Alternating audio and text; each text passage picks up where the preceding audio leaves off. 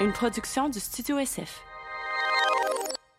Bienvenue à J du Temps discute numéro 11. Euh, merci de euh, me suivre, c'est vraiment vraiment gentil. Je remercie euh, en commençant l'émission le Studio SF qui est chapeauté par mon bon chum de gars PH Quentin Doomplante. Merci les boys du podcast Sans filtre.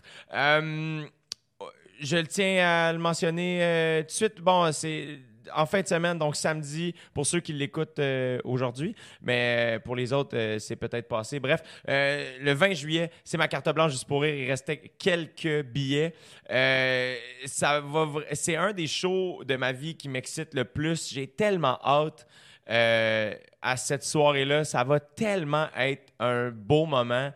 Euh, pour moi, et, euh, et c'est pas égoïste, je veux vraiment le partager. Donc, bref, euh, ceux qui ont déjà leur billet, merci tellement. Et euh, bref, il en reste si jamais vous voulez les acheter, jdutemps.com. Et euh, avant de poursuivre aussi, merci à ceux qui laissent des commentaires sur les différentes plateformes, euh, donner des étoiles, tout ça. Je sais pas trop comment ça fonctionne, mais on m'a dit que ça aidait. Donc euh, merci, gênez-vous pas pour le faire. Et bref, parlant de ma, je parlais de ma carte blanche. ben aujourd'hui, je reçois le metteur en scène de cette carte blanche là, mais avant tout, c'est un, un ami à moi, mon, mon coup de cœur d'être humain depuis 2016. Euh, c'est un gars que vous avez peut-être connu euh, à Frank versus Girard dans le temps, euh, à SNL Québec, euh, le nouveau show. On n'en a pas parlé de ça, mais aussi L'heure est grave qui a animé. Bref, c'est un être humain de grande, grande, grande qualité. Un gars brillant et trop humble, mais qui fait tout son charme. Bref, je laisse la conversation euh, parler d'elle-même. Un de mes meilleurs amis, un, un gars que j'adore, que je me trouve bien chanceux de côtoyer. J'espère que vous allez apprécier la conversation que j'ai eue avec mon ami Guillaume Girard. Vous écoutez présentement dans vos douces petites oreilles. J'ai du temps pour discuter. Merci d'être là. Ouais, c'est Jet Stop qui discute. Ouais, c'est Jet Stop qui discute. Ouais, c'est Jet Stop qui discute. Ouais, c'est Jet Stop qui discute. Quand tu m'appelles de ton char, là, je suis comme, oh man, là, c'est du lourd aujourd'hui, tu sais. Il est en char, mettons, il y en a gros sur le cœur, man. Il m'appelle, il est comme, là, si on s'échange de la grosse confidence. là. Let's go. On se dit tout, man. Quand je lève mes fenêtres pour aller sur le Bluetooth. Ouais. C'est comme, man, là, j'ai du gros stock pour vous autres, les boys. Attachez-vous bien, là. ouais. What's up, Jay? Man, je suis pas de bonne humeur. là, je suis pas de bonne pensais humeur. que j'avais bon caractère, finalement, non. Non, mais pas en tout. T'as pas bon caractère. Non, non, t'as pas un bon caractère. T'as du caractère, c'est pas pareil. c'est ça. Non, mais hey, man, moi, j'ai rencontré tes parents. Là. Je- quand, quand t'as rencontré Yvan et Nicole, tu, tu comprends des affaires. Ouais. Tu fais Ah oui, OK. tu sais, fallait, ça prenait du, du, euh, du caractère pour ouvrir un vignoble, Ouais. avoir trois enfants, gérer la compagnie de palette. Tu sais, comme, tu sais, ça prenait, ça prenait un petit peu de drive dans le fond. Ouais, du- puis ça me coule dans le sang. Hey man, ça te coule dans le sang, ça te sort par On passe les quand tu veux, mon beau-père. C'est ongoing déjà. C'est- on est dedans, On est, Guillaume. dedans. on est tout le temps un petit peu dedans. Le vlimeux. le vlimeux en chef est, par- est, est parmi nous. là. Exact. Le vlimeux en chef est là. Il est, il est nourri. Il a, bu, il a bu au moins deux cafés. Fait que, tu sais, il, est plus, il, fait, il appartient plus au monde des, euh, des morts. Il appartient au monde des vivants. il a mangé du saumon fumé dans un petit diner un peu glorifié. Et t'as demandé, demandé un pickle qui n'est jamais arrivé. Hein? Ah man, mais ça, c'est mon karma. Moi, maintenant, je vais m'asseoir quelque part dans un resto, puis je vais te dire Hey, j'aimerais savoir un café tout de suite. Pas à la fin du repas. Pas de problème. Le café arrivera jamais. je vais te dire, mettons, Hey, mets-moi, de- moi, j'adore les œufs. Mets-moi des œufs de plus, man. Mets-moi deux œufs de plus. Ils arriveront pas, les œufs. Ça, c'est mon karma. C'est comme. Tu comprends ce que je veux dire? Moi, je vis juste avec les inconvénients de la gloire, pas, avec, pas avec les bons côtés. Je suis suffisamment connu pour que quelqu'un m'énerve, vienne me gosser, mais pas suffisamment connu pour qu'on m'envoie une caisse de vêtements vraiment cool fabriquée à Montréal. Juste les Mais temps, inconvénients de la gloire. Est-ce que tu voudrais vraiment recevoir une caisse de vêtements Je sais produits à Montréal? Je sais Parce pas, que- ça m'est jamais arrivé. dude. Mais, mais tu te dises, Ouais. euh, au début, recevoir des trucs dont tu n'as pas comme, demandé, tu es yeah, content. ouais. Rapidement, ça s'essouffle. Ouais. ben Moi, je, je- écoute, je peux t'en donner du stock, mon gars, si tu Ouais. veux. là. Moi, mon entourage, c'est rendu que mon beau-frère porte tellement de linge Ouais. que je sais pas que j'ai reçu. Ton beau-frère, du jour au lendemain, est devenu comme un genre de fashion victime. Ouais, yo, il y a un manteau d'hiver, North Face. Je suis comme, yo, il est beau ton manteau. Comme, ben, c'est à cause de toi. Je suis comme, quoi? Ah, il t'a envoyé ça. Mais t'en avais déjà un. Ah, tu vois. Là, je viens de le dire. Je sais pas si c'est ça, mais, mais en tout cas, Ouais. je me souviens pas de la marque, là, mais il me semble que c'est ça. Puis, euh, à un moment donné, c'est juste comme. C'est. Ouais. Ben, c'est ça, tu vois. Tout en trop, moi, je n'ai pas assez, faut croire. Et c'est la raison pour laquelle on est rendu proche. C'est la raison pour laquelle on est rendu proche parce qu'on est deux personnes vraiment différentes qui Mm. s'entendent vraiment bien. On se l'est déjà dit, hein? Toi, tu me l'as déjà dit, c'était pas, c'était, c'est tout toi ça. Et c'est très juste. toi, t'es un chat de gouttière. Ouais, Puis moi, j'étais un Golden Retriever de banlieue. ouais. De bonne exact, famille. Exact. Et curieusement, Ouais. euh, c'est un beau film, ça. Hein? C'est un film pour enfants qu'on devrait écrire. Ouais. Euh, le chat de gouttière qui vient chiller près de la clôture du doute de banlieue.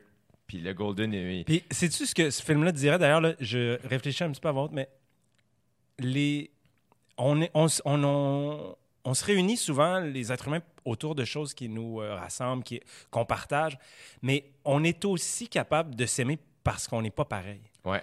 Puis ton film du Labrador de campagne puis du chat de ruelle, c'est ça qu'il dit.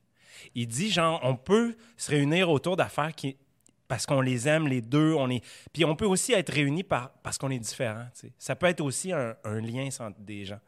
Là, je pense que nous il y a plein de choses qui nous rassemblent aussi, mais c'est vrai que fondamentalement dans notre tempérament, tout ça, on est bien différents, mais c'est aussi une bonne raison d'être des amis ça, tu sais. Ben, moi, je suis très souvent attiré, surtout en amitié, euh, même en art, par euh, les, les artistes que j'admire ou que j'aime Ouais. souvent le plus, je suis attiré vers des gens qui ont des choses que moi, j'ai pas et que j'admire profondément. Ouais.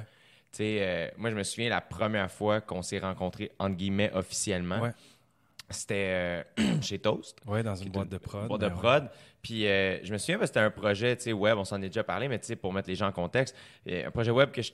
Écoute, on est en 2016 à ce moment-là. Puis euh, l'été 2016, là, moi, je roule pas sur l'or à ce moment-là. Tu sais, je suis pas. Euh, t'es un J du Temple qui n'est pas encore connu, qui, Non, est, qui est un peu peut-être sur le bord, mais c'est pas si clair que ça. Puis, puis dans le fond, euh, la- je me souviens parce que la fille chez Toast a juste fait Viens en meeting, rencontrer le Réal, puis après ça, tu me diras oui ou non. Ouais. Je suis comme parfait. Puis je suis rentré en meeting, puis tu étais assis au bout de la table avec ta casquette euh, des, euh, des Dodgers. des sûrement. Dodgers, Exact. exactement. Ouais.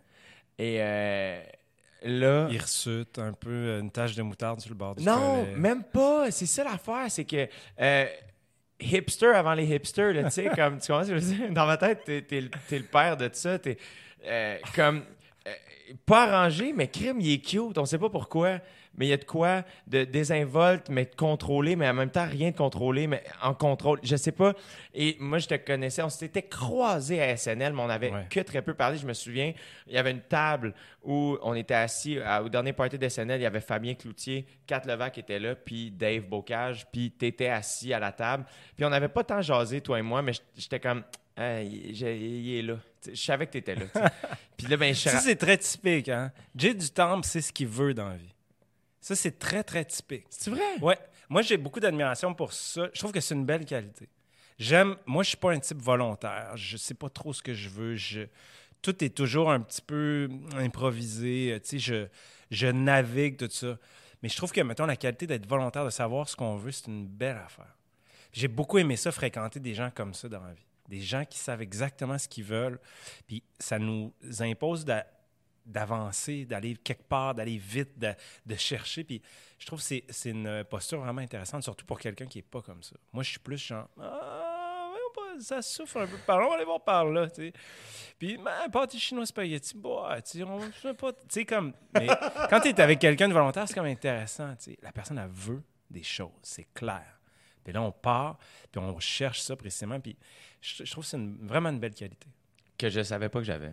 Que t'as- Mais que je découvre, en fait. Ouais. Mais tu vois, quand, pour avoir travaillé avec toi, tu sais, le, à un moment donné, tu le sais. Toi, tu sais ce que tu veux. Chris, je vais aller faire mon sel. Mais oui, quelle aff- il, a, il a laissé son sel ouvert.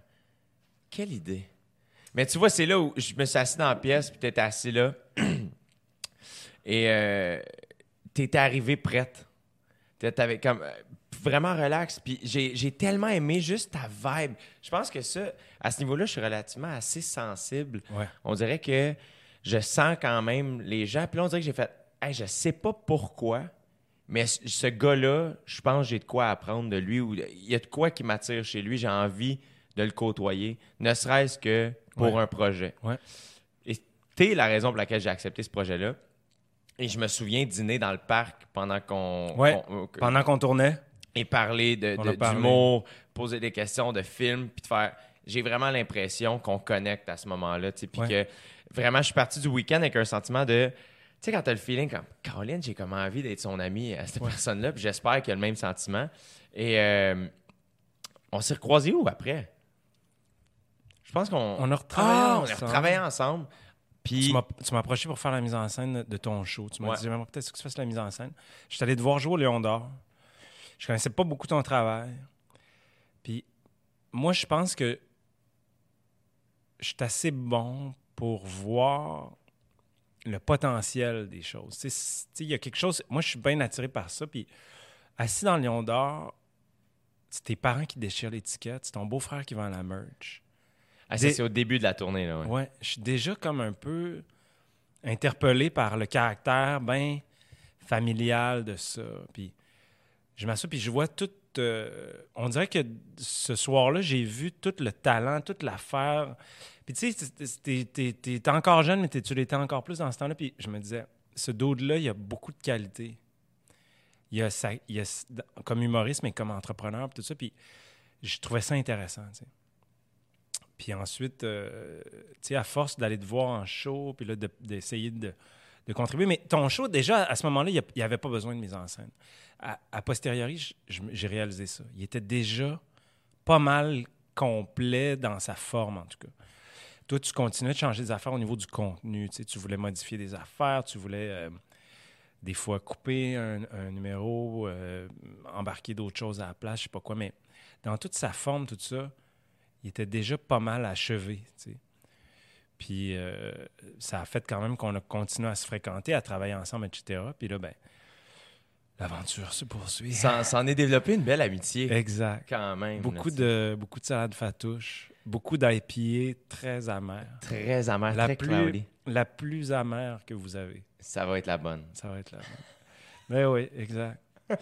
Euh, Puis, euh, mais là, ce qui est cool, c'est que là, même, euh, je pense que l'endroit où on a le plus travaillé, c'est vraiment dernièrement sur la Ouais. carte blanche juste pour rire. oui, là, ça, on est cool. dans un moment vraiment, je pense, spécial, en quelque part, dans, dans notre aventure professionnelle, disons. C'est que Ouais. là, la semaine prochaine, tu vas faire ton gala juste pour rire. Donc, une carte blanche, c'est un gros événement. Puis là, tu sais, je sais pas si pour quelqu'un qui écoute ce podcast, c'est clair, mais tu sais, quand tu fais, puis je l'ai découvert euh, moi aussi, là, remarque récemment, mais tu sais, tu fais un gala juste pour rire, c'est une grosse affaire. C'est une grosse prod. Il y a beaucoup de gens impliqués. C'est de l'argent, c'est, c'est beaucoup de décisions à prendre. euh, c'est toute une entreprise. Puis bref, euh, on est à euh, une Quelques semaine. jours. Ouais, a une semaine pile aujourd'hui. Ben oui, on enregistre à une semaine du gala. fait que, tu sais, euh, puis là, ben, tu vois, moi, été donc. euh, tu sais, tu m'as, demandé de faire la mise en scène de ça. Puis euh, j'ai découvert ce processus-là. Puis, tu sais, c'est un processus euh, dans lequel j'avais beaucoup à apprendre, je pense, ne serait-ce que parce que la structure est tellement immense. Puis, euh, bref, moi, quand on s'est parlé de ça au tout début, c'était un petit peu la discussion qu'on avait tantôt, Ouais. mais je me disais qu'on arrivait à la fin d'un cycle pour toi, tu sais. Puis, je trouvais ça important que la, la carte blanche, ça soit une occasion, une opportunité artistique. Moi, je me suis dit, là, Jay doit se réinventer. Il arrive à la fin d'un premier cycle. Puis le- de, de ce que je peux observer, le premier spectacle d'un humoriste, c'est comme le spectacle de la jeunesse. C'est comme la première impulsion, mais consolider une carrière, ça se passe pas au premier spectacle. Forcément, ça se passe plus tard. Puis moi, je me suis dit, la carte blanche, le gala à Juste pour rire, ça va nous servir à créer du matériel original, du nouveau stock, qui va nous aider à comprendre qui va être Jay, puis comment Jay va se consolider dans l'avenir. Là, mettons, de quoi ça va parler un show de, de Jay Dustamp, puis avec toute l'expérience, les centaines de shows, parce que c'est des centaines de shows que tu as faites maintenant comme professionnel, vers où ça va l'amener, ça? Il va être un humoriste chevronné à cause de son expérience. Puis là, on va ajouter des nouvelles dimensions en termes de contenu, puis même éventuellement peut-être en termes de, forme aussi. Puis je pense qu'on arrive là, puis en tout cas, on est très enthousiaste, là, et toi et moi, puis et euh, David Bocage qui travaille avec nous, puis je pense que toute l'équipe a juste pour rire aussi, puis l'affaire que toi, tu amènes aussi, une autre affaire que tu amènes dans ce processus-là, c'est le côté cœur, le côté intense, puis je pense que tout le monde le sent, ça. Si- Dans notre grosse structure, il y a aussi cette affaire-là de vibration bien positive, dans le sens que on le sent que tu es là pour des bonnes raisons, puis que tu feras pas de compromis. Puis, Mhm. Ça amène aussi toute une affaire, ça. Fait que là, on est à une semaine, on est dans le jus, on est paniqué, on reçoit des emails. Des fois, je regarde pas mon téléphone pendant 20 minutes, man. J'ouvre le téléphone, 6 emails. Euh, tu sais, c'est ça, là. Mais tu vois, c'est là où moi j'ai j'ai réalisé dans le processus euh, ce qui c'est la courbe de stress mettons puis Ouais. de plaisir Ouais. et euh, j'ai tout réalisé ça en le faisant. C'est-à-dire que j'ai commencé quand j'ai accepté. Quand tu acceptes, c'est hey cool. C'est cool, ouais. Yes, ben oui, Ouais. puis c'est loin, tu acceptes ça un an d'avance. C'est comme théorique, un peu, tu sais. Ouais, ah ben oui, Hey, dans un an, certain qu'on va avoir un autre 12 minutes, puis ben oui, pas de trouble, on va faire un autre gala, puis ah ouais donc, yes, ben oui, en revenant, on se roder, blablabla. Et là, moi, ce qui est arrivé, c'est que je suis revenu euh, de Haut-des-Grèces, puis euh, je me suis mis à roder un nouveau numéro euh, en me disant, hey, on est en novembre, mon gala est en juillet, je suis d'avance. Great, j'ai déjà mon nouveau numéro. Finalement, Toi, je- tu pensais ce numéro-là pour le gars-là? Ouais. Puis, euh, et là, finalement, après, en février, je suis comme, ah non, je l'aime vraiment dans mon show. Je vais le laisser dans mon show. Et, euh, et on capte le show en avril. Et là, le lendemain de la captation, j'ai comme fini de travailler sur mon spectacle. Et Ah, là, je fais. Ah oui, je là, me rappelle. Oui, déjà, ah, c'est ça. Au, en- au début du mois d'avril, il y avait déjà comme une espèce de stress qui commençait à, à rentrer. On sentait que là, tu te disais, ouais, mais qu'est-ce qu'on va faire? Ouais. Ça va être quoi? Parce que moi, dans ma tête, quand j'ai accepté, en avril, mai, là, je l'avais déjà, mon number. tu sais. Et là, finalement, le 19 avril, on capte mon show. Je me Ouais. lève le 20, puis là, je fais bon, faut que j'écrive du nouveau stock pour juste pour rire. Ouais. Puis ça, c'est important. Je trouve, tu sais, le, le jugement du monde en général sur le travail d'un humoriste, puis sur le travail d'à peu près n'importe qui, là, ceci dit, là, est très biaisé. On, nous, là, comme si on est un simple spectateur, si moi je suis un simple spectateur de match de hockey, je vois juste le produit fini. Mhm. Je vois pas les heures d'entraînement, les obsessions derrière, la- les nuits blanches, tout ça. Puis c'est important ce que tu dis là parce que créer du contenu, c'est dur pour un humoriste. C'est un vrai. Puis pour tous les humoristes. Ouais. Je suis 100% persuadé que Jerry Seinfeld se plante encore quand il écrit du stock. Quand il... Puis c'est vraiment difficile. Puis c'est vrai que là, tout d'un coup, la pression du gros gala dans la grosse machine, tout ça, puis d'avoir à créer du stock dans ce contexte-là, c'était. Ça, ça peut paraître euh, anodin, mais ça ne l'est pas. C'est dur. C'est dur de créer des blagues. C'est tellement dur. Puis je le sais parce que, pas parce que moi j'étais un humoriste, parce que j'en ai tellement côtoyé des humoristes. Moi, j'ai fait rire du monde toute ma vie, mais j'ai pas fait de stand-up. Puis faire du stand-up, c'est tough. Pourquoi Est-ce que ça t'attire? T'aimerais-tu ça en faire, Mané Le. Ben, déjà, mettons, oui, ça m'attire, puis oui, j'aimerais peut-être ça en faire à un moment donné, je suis pas sûr. C'est une vie que je trouve difficile. Tu es souvent tout seul, tu es souvent euh, dans un bar. Euh, tu sais, quand tu es jeune, puis que tu as le désir de, de- de faire ça, puis de réussir, tu es prête à manger un petit peu plus de marde. Ouais. Moi, mettons, là, je commence à, à À avoir t'habituer au un petit peu puis, euh, exact puis tu sais aux petites à petites tisanes euh, tout ça fait que tu sais c'est moins comme euh, tu sais c'est comme si soudainement la, la perspective de passer des soirées dans des bars Ouais. faut savoir aussi que quand moi moi j'ai étudié en théâtre j'ai fini en 2004 en 2004 il y en avait pas des soirées d'humour comme aujourd'hui Tu sais, il y en avait quelques-unes de même mais c'était vraiment moins populaire puis dans mon cercle à moi tu sais, de, de poète maudit. L'idée de faire de l'humour, tu sais, déjà que, tu sais, déjà d'être un, quelqu'un qui fait de la comédie, c'était un petit peu, euh, T'as-tu vu de haut? un petit peu, je pense. Puis ça sera toujours comme ça. La- le- moi, j'ai juste fait de la comédie dans la vie ou à peu près. Tu j'ai écrit des, euh, des films ou des, des séries, c'était de la comédie. Puis la comédie, c'est toujours perçu comme un sous-genre. Le drame, à la limite, le mélodrame, ça, c'est grave. Un, un acteur qui fait du mélodrame, on va dire, ah oui, tu sais, euh, c'est tout un acteur. Tu sais, le- le- les comédies gagnent pas d'Oscar. Les acteurs qui jouent dans des comédies gagnent pas le trophée. C'est les acteurs qui jouent dans un drame. Ça, c'est beaucoup. Généralement, là, tu sais, je fais une. euh, c'est beaucoup plus respecté. Est-ce que, est-ce que toi, ça t'a euh, euh, freiné un peu des fois à aller vers la comédie? Mettons, quand t'as accepté Frank versus Girard, tu y as-tu pensé à deux fois parce que t'avais-tu peur de ce que le milieu du théâtre allait penser? T'avais-tu peur du jugement ou c'était... Euh, sur, moi, Frank versus Girard, c'est le premier projet de télé sur lequel j'ai été engagé. Mais je savais déjà à ce moment-là que j'étais plutôt un comique. tu. Ouais, ouais.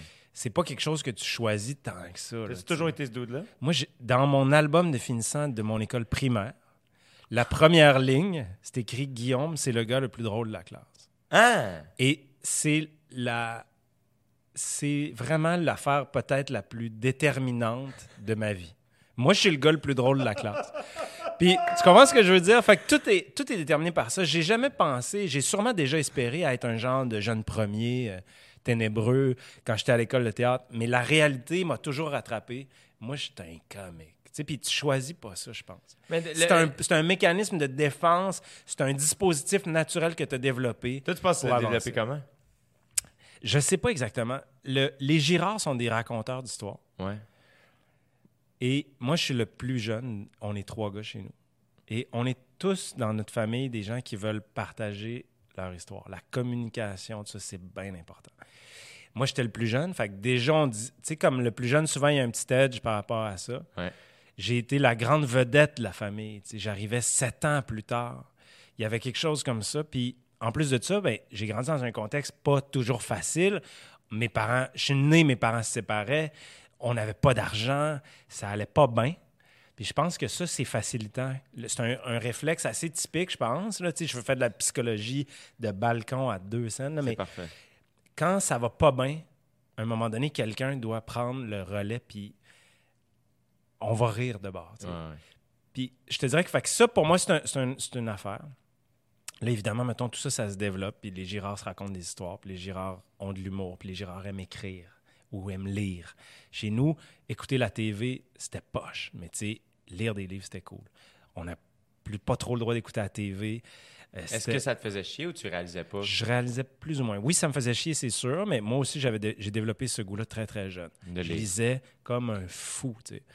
Et puis, euh, bref, il y a ça. Donc, je sais qu'il y a- quelque chose comme ça. Puis ensuite, alors que j'étais un ado, alors que j'étais déjà comme un, comme une, presse, une personne presque formée, on pourrait dire, j'avais l'âge de raison. Je me rappelle qu'à un moment donné, j'étais en genre de camping. Une fille que je connais s'est brûlée la main. Fait que moi, j'ai 15 ans, je suis en campagne avec 3-4 amis, 5-6 amis. Une fille se brûle la main assez sérieusement. Puis je suis complètement euh, terrorisé. Puis là, on- je sais pas exactement parce que j'ai une mauvaise mémoire, mais je, je sais pas si on a appelé l'ambulance ou pas, ou si on s'est dit, elle a pas besoin de tout ça, mais on s'est assis autour de la table, tout le monde. Elle était assise à une extrémité. Moi, j'étais assis à l'autre. J'ai passé toute cette soirée-là à faire rire la fille. Puis je sais que ça, dans ça, il y a la, la semence de qui est Guillaume Girard. Guillaume Girard va prendre le relais quand ça va mal, puis il va faire rire le monde, puis ça va. Il y a quelque chose de bien fondamental pour, pour moi là, dans cette expérience-là. Je m'en suis rappelé récemment, j'avais oublié ça. Puis il y a à peu près un an ou deux, genre en thérapie, où tu parles, puis là, tu- les affaires pop, puis tout ça. Je pense que j'ai évoqué cette affaire-là, puis je m'en suis rappelé, puis je me suis dit, ah oui, dude, c'est ça, man. Toi, ton humour est, né en quelque part de la souffrance de quelqu'un d'autre ou de la tienne ou de ça. Fait que là, je me suis rappelé de ça. Assis au bout de la table, à juste improviser de la marde, une veillée de temps, pour que la fille pense pas à sa maudite main brûlée. tu sais. Fait que c'est ça. Puis ensuite, l'impro. Mais oui. Ensuite, l'impro. Ça, là, moi, je- quand j'étais kid, à un moment donné, je sais que mon frère regardait la télé ou, on était quelque part, la télé était ouverte, je sais pas quoi. Il y a du monde, patinoire, Yvan Ponton, tout ça, les jerseys de hockey. mon frère, il fait ça, c'est la LNI, man, c'est vraiment hot, puis blabla. Puis moi, je vois ça, puis là, ça imprime quelque chose dans ma tête pour toujours. Puis à un moment donné, je suis à l'école secondaire, puis il y a du monde, une, une journée, une fois, là, pour un match d'exhibition, ils font un match d'impro dans l'espèce de dégagé. Puis je vois ça, puis je fais, c'est impossible. Impossible. Puis je suis 100% persuadé que c'est une sensation que tu connais, Mhm. puis que tout le monde connaît, que PH connaît, PH derrière là-bas, dans la console. À un moment donné, tu vois quelqu'un faire quelque chose, puis tu te dis, c'est impossible que je, que je sois pas partie de cette chose-là. Ouais.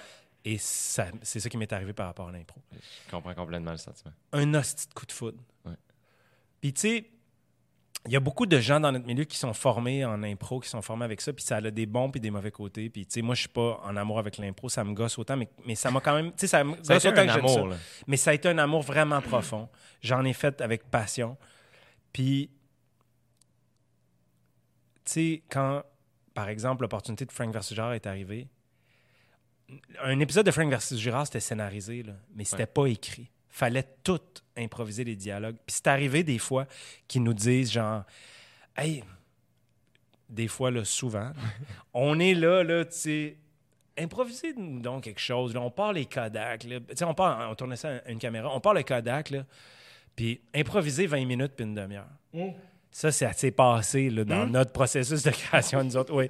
Fait que tu sais, t'es, t'es content de les avoir. Puis j'aime encore beaucoup l'impro dans le. comme démarche, mais j'aime beaucoup moins ça comme résultat.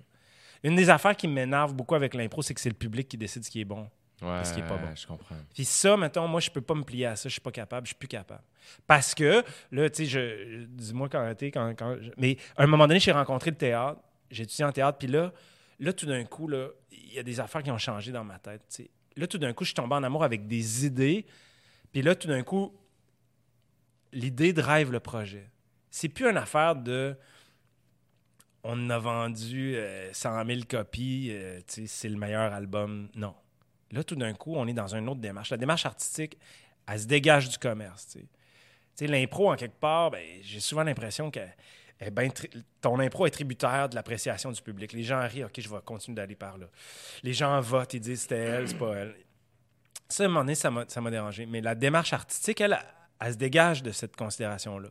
Il est là, le commerce, quelque part, mais là, tout d'un coup, on est dans un autre... On est dans un projet, dans une démarche où c'est l'idée qui va... Puis l'exécution de cette idée-là qui va l'emporter sur les gens aiment-tu ou aiment-tu pas? C'est fascinant quand même parce que je pense qu'en humour, euh, ça peut être euh, un moteur au départ. J'ai réalisé ça. Euh, tu sais, ça fait six ans que je fais ça à temps plein. Puis au départ, le moteur, c'est le rire du public. C'est juste ça qui est important. C'est Ouais. c'est- Hey, ça, il aime ça, on va aller là. Ouais. Et euh, avec l'expérience, puis je dire, je suis encore excessivement jeune dans ce, dans ce métier, mais à un moment donné, là, tu vois le sentiment que tu dis de faire non, non, attends, là, là, on a une idée. En ce moment, ça rit pas peut-être, mais l'idée est bonne. Ouais. Puis on va trouver le moyen de la faire rire. Puis c'est là où c'est le fun de faire. Peut-être que le public rit pas maintenant parce que c'est pas drôle, Ouais. mais j'ai raison de croire Ouais. À cette idée-là. Puis, tu sais. puis ultimement, il n'y a pas de. Tu sais, moi, je suis pas en faveur d'aucun dogme dans la vie. Tu sais, je veux pas dire que. Tu sais, euh, l'art est plus important que le commerce, par exemple. Ou tu sais, que. Tu sais, c'est pas ça, là. Mais je pense qu'à un moment donné, on est tous à la recherche d'un équilibre personnel, tu sais. Fait que toi, tu sais. Est-ce que tu vas être obsédé par l'idée ou obsédé par le nombre? Est-ce que, tu sais, je- moi, je veux pas mettre ça en hiérarchie, tu sais. Mais en tout cas, une chose est sûre, c'est qu'en étudiant le théâtre et en étudiant l'art en général, j'ai découvert un lieu idéologique où le commerce est complètement évacué. Puis je trouvais ça vraiment intéressant. Quand, je suis rentré, moi j'ai commencé par étudier à l'Université Laval en théâtre, ben, là j'ai rencontré ces idées-là que je connaissais pas du tout. Là. Moi, là. J'avais été au théâtre un petit peu, mais j'étais pas un- j'étais pas très instruit, très éduqué. Puis là, tout d'un coup, de rencontrer ça, je trouvais ça vraiment cool. Puis je pense que le monde commercial, mettons, créatif, puis le monde purement artistique, il y a une belle rencontre, là. Puis chacun peut puiser dans les ressources de l'autre. Puis à un moment donné, ton équilibre personnel, tu le trouves toi-même là-dedans. Jusqu'à quel point je vais laisser la variable euh, commerciale influencer mon travail? Ou alors jusqu'à quel point je vais obéir strictement à mes idées, mes impulsions, tout ça. Puis ça va donner des aventures différentes avec des résultats différents. Puis je pense que les deux ont de la valeur. L'affaire que j'aille le plus, c'est quand j'entends quelqu'un. moi, j'écoute beaucoup à la radio. Mettons, entends- j'entends quelqu'un à la radio dire euh, Hey, ça te dérange pas de faire ton, euh, pas, ton show de théâtre devant euh, 300 personnes versus ton show de TV devant 300 000? Puis je suis comme, on calcule pas l'importance d'une entreprise comme ça. Ça, c'est une vision commerciale. Puis je trouve que c'est cheap. Moi, ce que je veux, c'est qu'on se demande est-ce qu'on est allé au bout d'une démarche? Est-ce qu'on a fait quelque chose qui nous a fait grandir? Si tu as touché vraiment fort 10 personnes, puis que tu as créé un peu d'indifférence chez 300 000, ben, j'ai même bien mieux en toucher vraiment fort 10 qu'en, qu'en gosser vaguement 300 000. Tu sais, puis, je trouve que de toute façon, ces idées-là de comparaison, ça, c'est complètement vain. T'as-tu toujours été comme ça ou euh, il, a, il a fallu que tu aies des succès pour pouvoir te permettre d'aller au-delà de. Euh, pff, je pense que moi, mon rapport aux choses, il a toujours été très naïf. tu sais. Je les ai découvert, j'ai découvert ça en le faisant. Puis, tu vois, je te disais ça tantôt, puis là, tu m'as dit, hey, parlons-en au podcast. Mhm. Moi, mon, mon, ma priorité dans la vie, c'est pas l'argent, c'est pas le succès, c'est pas la gloire. Je pense que moi, ce que je veux, c'est. Ce que j'aime le plus, je te disais tantôt, c'est quand moi je fais l'appel à quelqu'un, quand je reçois l'appel de Hey dude, j'ai eu une idée. Là, je suis là. Man, fun, l'aventure. Moi, la seule chose qui m'intéresse profondément dans la vie, la seule affaire qui va m'avoir vraiment animé à l'extérieur, mettons, de mes rapports humains, c'est la création. Puis je suis un sucker pour ça. Puis ultimement, là, tu m'appellerais pour rouler des fils sur ton opéra, là, puis je serais comme yes, man. Puis si c'est écrire des sketchs, go. Puis si c'est. Tu sais, moi, je veux juste m'animer artistiquement puis créativement. Fait que, ultimement, tu sais, si c'est euh, participer à une émission de télé très populaire, je suis comme, yeah. C'est participer à un film d'auteur vraiment space, go. Moi, je veux juste être là. Je veux juste Dans la faire, je veux- création. oui, exact. J'en mange, man. J'en peux plus. Je, je suis insatiable. tu sais. Puis c'est vrai comme créateur, mais c'est vrai comme spectateur aussi. Je suis un bon spectateur. Je suis critique, j'aime jamais rien, mais j'en veux tout le temps plus. Je veux aller voir les shows de danse contemporaine. Je veux aller voir les shows de théâtre, les shows de théâtre d'été. Je m'en fous. Je veux tout voir ça. Ça me nourrit énormément. Je veux lire, je veux voir les films. Je veux dire, tu le sais, tu sais, ça m'habite beaucoup. Puis c'est ça. c'est- Mais c'est vrai que tu es un bon critique. Ceci dit, tu sais, c'est c'est rare que tu te démolis de quoi de manière comme euh, gratuite. Tu vas trouver le bon dans tout. Ben, j'essaie de trouver. le- Tu sais, j'essaie d'être juste, mais surtout en vieillissant. Quand j'étais plus jeune, j'étais plus intransigeant un petit peu. Mais aujourd'hui, maintenant, je réalise que il faut accepter que dans l'aventure artistique, les jeunes créateurs, ils apprennent sur le tas. tu sais. Mhm. Fait qu'à un moment donné, tu peux pas espérer qu'un, même si ça arrive parfois, mais qu'un jeune qui commence, un jeune auteur, admettons, son premier roman soit extraordinaire. Ça fait partie du deal. Il commence, il travaille, il, il perfectionne. Puis c'est vrai pour moi aussi. là. Mais le pire, c'est que souvent, euh, je sais pas, très souvent, moi, ce que je réalise, c'est que le- la meilleure œuvre de quelqu'un ne sera pas nécessairement sa première, mais sa première va être raw en crise, puis ça, c'est trippant. Exact. Des fois, il y a une impulsion qui a été retenue depuis tellement longtemps, ça sort, puis c'est comme bon. C'est le premier album d'un bon band. Ouais. C'est souvent que- très bon. Ouais, ouais. Le- ouais, ouais. Évidemment que le troisième va être incroyable. Ouais. Tu sais, un vrai bon band, là, le troisième album, habituellement, t'es comme, ah, C'est le bon. c'est extraordinaire. Mais tu retournes voir le premier, puis tu sens, tu sens toute la base, toute la naïveté, toute la poussière de comme, ah, c'est de là qu'ils viennent, tu sais. Ben oui, puis tu sais le ultimement là, moi ce que j'aime c'est l'honnêteté. Puis je sais que c'est un peu conceptuel là, puis peut-être que toi tu es chez vous, tu ça, puis tu fais l'honnêteté de quoi tu parles. Peut-être que je sais pas. Mais aujourd'hui mettons des albums il en sort 25 par semaine. Euh, des humoristes, il y en a 400. Euh, il y a des shows de TV à pu finir. On a accès à des, des tonnes de plateformes pour regarder des séries, peu importe. Puis je pense que ça fait d'autant plus ressortir la qualité de l'honnêteté. Puis si tout d'un coup quelqu'un est en accord avec lui-même, si le- tu sais moi j'aime les jokes de graines puis j'aime l'humour social, puis pour moi tout ça ça marche. Mais ce que j'aime plus que tout, c'est quelqu'un qui est comme en phase avec lui-même. Tu sais, un artiste, peu importe, un créateur qui est en phase avec lui-même.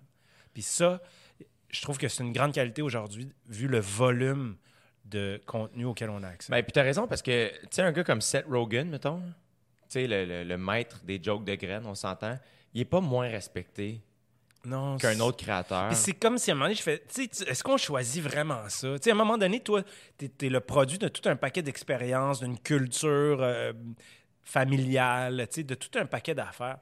Puis je dis pas qu'il faut pas se la poser la question de qu'est-ce que je veux dire, puis est-ce que je dis la bonne affaire. Je pense que c'est super important. Mais il reste que, quand tu fais de la création à un moment donné, il y a un bout que tu choisis pas aussi. Il y a des gens qui sont pop, c'est comme naturel, sont Ouais. faits de même. Puis il y a des gens, au contraire, qui sont comme un peu alternatifs, ou je sais pas comment dire ça. Ils sont Puis indie, ouais. c'est comme, ils sont de même, ils sont faits de même, ils n'ont pas choisi, c'est- comme ça, puis il faut respecter ça, tu sais. Puis, rire, là, mettons qu'on pense au- à la question de l'humour des humoristes ou des comédiens, ou peu importe, c'est une grande bénédiction. Quand tu donnes ça à du monde dans la vie, ou quand tu as le privilège de recevoir ça, peu importe t'es où dans la chaîne, c'est une grande, grande chose. Puis c'est vrai pour les jokes de graines, puis c'est vrai pour les jokes politiques.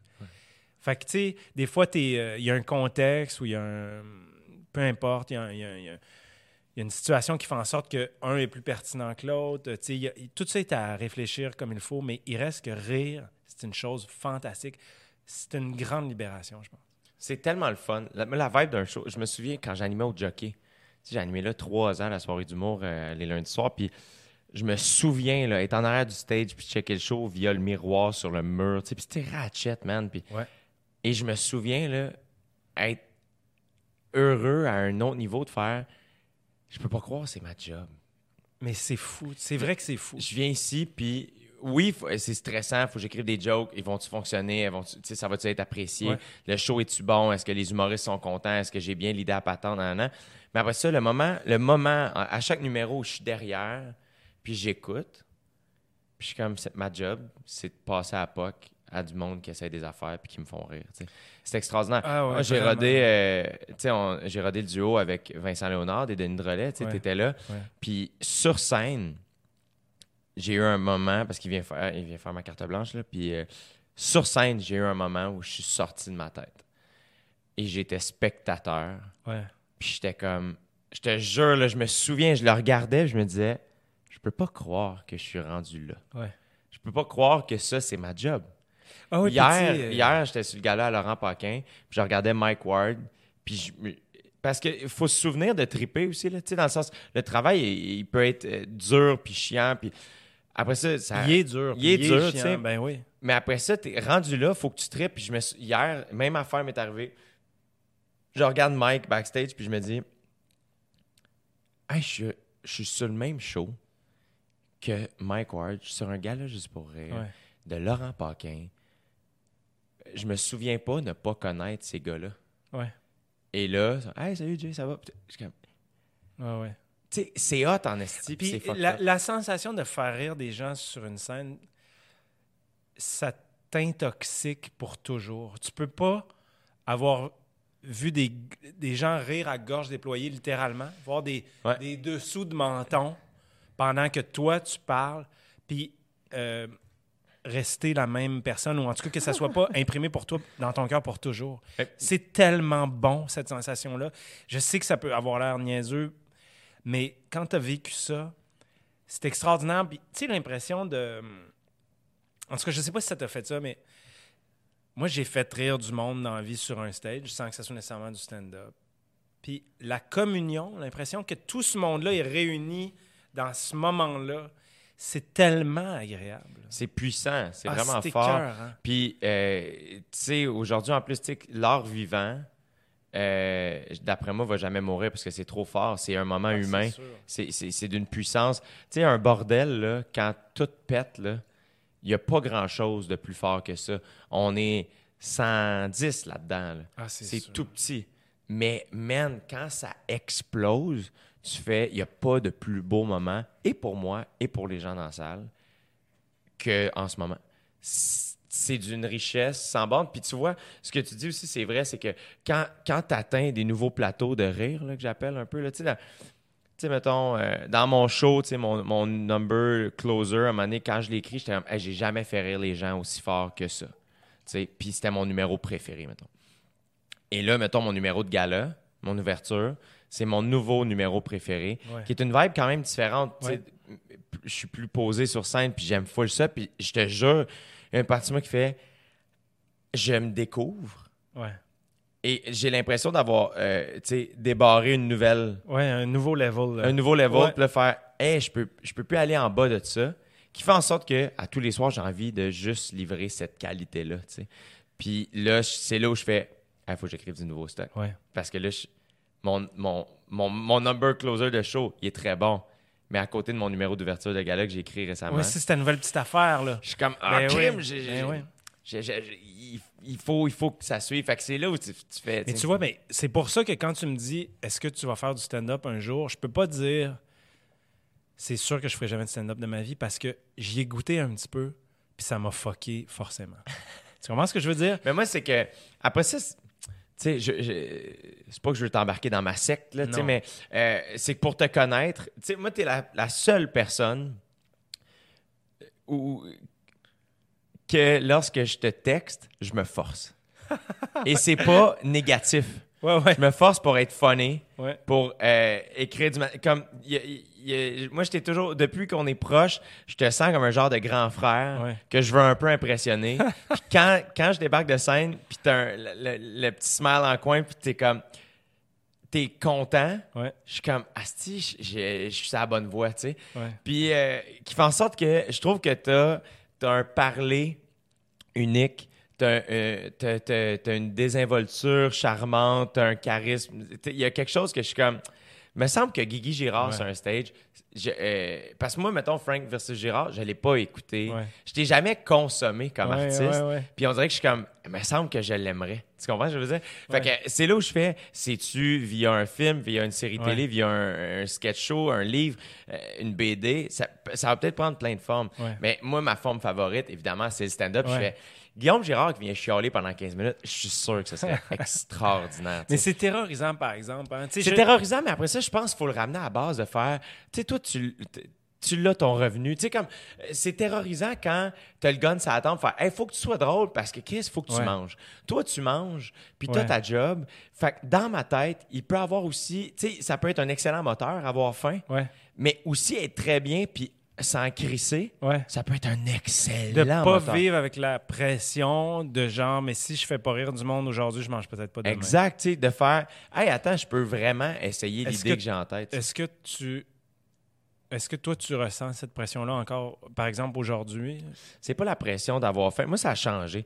Moi, quand j'ai commencé, euh, je suis sorti de l'école de l'humour, bon, puis j'avais pas de gérant, j'étais pas particulièrement bon, je me trouvais pas spécial. Moi, j'ai jamais été le meilleur.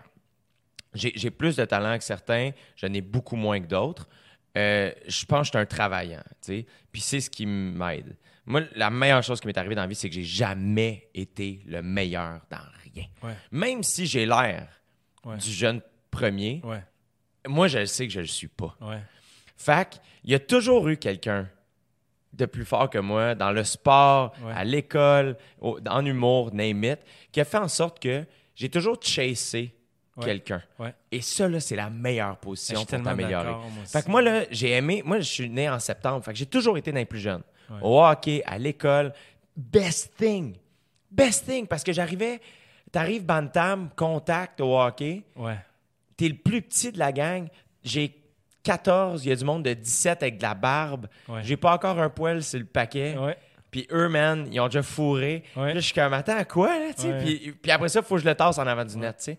Mais ça a fait en sorte que, ben, j'ai commencé à faire des push-ups très jeune. Puis je me suis mis à force. Fait que c'est comme, c'est la, c'est tellement dur être le moins bon. Ouais. Mais après ça, c'est la meilleure affaire pour t'améliorer. Fait que, euh, moi, ça a été ça. Fait que j'ai commencé en humour, puis j'étais ce gars-là. J'étais le gars que j'étais comme, hey, euh, moi, je voulais, j'ai- moi, j'ai commencé à animer parce que je voyais l'animateur monter plus qu'une fois sur le stage pendant Tu une soirée d'humour. genre, comme, je vais avoir la plus d'opportunités de Exactement. monter. de- au lieu de, tu sais, au début, quand tu commences, tu as des 5 minutes, 8 minutes. Fait que j'étais comme, comment je peux faire le plus de temps possible sur scène pour m'améliorer? Puis là, je voyais l'animateur qui remontait en chaque, puis faisait une joke ou deux, puis qui présentait. Puis là, j'étais comme, Dans le fond, il faudrait que je fasse ça. Comme ça, ben, je me déplace puis je joue toute la veillée. Fait que j'ai commencé à animer de même. J'aimais ça. Fait que, et là, ça a parti comme ça, tu sais, tranquillement, pas vite. Puis euh, finalement, je me suis amélioré parce que j'en mangeais tellement que c'est ce qui a fait que, à un moment donné, j'étais comme, ben, j'écrivais sans cesse, puis je jouais sans cesse, puis j'avais rien d'autre à faire. J'habitais tout seul dans un appart, euh, puis j'avais, tu sais, j'avais Mais on est. Est-ce que tu es d'accord avec moi? J'ai l'impression que il faut quand même cette qualité-là, non? Je veux dire, moi, là, je pense qu'avec le temps, ou je sais pas trop, mais je suis comme devenu en amour avec le fait de chasser quelque chose, Ouais. comme tu dis. Puis j'ai l'impression que cette qualité-là, là, dans le monde actuel, c'est très important. Si tu arrêtes, là, à un moment donné, si tu arrêtes de, de brûler, d'être obsessif, de brûler de désir pour ce que tu fais, tout ça, tu vas juste disparaître. Tu vois, il y a une partie moi qui fait, faut juste que tu sois en lien avec ta patente. Je pense. Moi, c'est ça. Après ça, ça fait en sorte aussi que, oui, ça m'amène à, à des niveaux de bonheur que je pensais pas atteindre. Ça m'atteint aussi- ça m'amène aussi à des niveaux, des fois, de misérabilité que je suis comme, pourquoi je me sens Ben oui, misérable de même? sûr, Parce ouais, que ouais. t'es jamais satisfait, tu sais. Puis c'est là où il faut apprendre à s'arrêter. Mais qu'est-ce que tu veux dire en lien avec ta patente? Tu dis, Mais c'est que je pense que moi, mettons, je suis ce gars-là. Moi, je suis un chaser. Moi, je suis, je serai jamais Dave Chappelle. Dave Chappelle, je pense pas que c'est un chaser. Il give pas un fuck, puis il fait sa patente. Puis c'est, ça son edge. genre, lui, dans le fond, son. euh, c'est un. Lui, c'est sûr c'est un talent. Ouais. Lui, mettons, ça a été le capitaine de l'équipe toute sa vie. Il a juste besoin de choisir de se mettre en mode comédie pour faire de la bonne comédie. Tandis- Dans ma tête, c'est comme euh, Ovechkin puis Sidney Crosby. Je suis pas un pro de hockey, là, mais Crosby, oui, et deux grands talents. Ovechkin, pas de dents dans la gueule, il, il brosse. Puis il est juste un asti de gros Ouais. talent, puis quand il est la glace, donne-y le puck, puis ah ouais. un physique, un genre de génétique parfaite. un- Ah man, il, il a- il en mange du hockey, Ouais. là, mais raw. Quelque chose de pas tant contrôlé. Oui, oui, il s'entraîne, puis tout, là. Mais il n'y aura jamais la discipline de Crosby. qui est un genre d'obsessif, qui est là deux heures avant tout le monde, qui rentre chez eux le soir, qui fait une petite Ouais. euh, séquence à patinoire au coin. Exactement, tu sais. Euh, Et c'est là où je fais comme ces deux types d'affaires, Ouais, tu sais. Je suis d'accord. Puis dans ma tête, moi, je suis plus équipe Crosby, où Ouais. que pour être à mon meilleur, faut pas que je boive, euh, faut que je sois en forme, faut que j'ai bien dormi, faut que je me sois entraîné, une petite sieste, euh, être propre, parfait, tout est calculé, tu sais. Alors qu'il y en a d'autres, puis Chappelle est plus de ce genre-là, je pense, tu sais. Puis on s'entend, je, je me compare pas à ce gars-là, là, il est vraiment d'une autre ligue, mais de faire... Man, il embarque, il est en, il est en camisole, il fume en- sur stage, il va faire un show de trois heures. Tout le monde dit non, il faut que ce soit tête, c'est lousse. Mais Ouais. c'est. t'as- Quand tu le vois sur scène, t'es comme. Il est trop fort, je revivrai jamais ça, c'est unique, c'est sa Ouais. patente. Fait que c'est là où je pense que.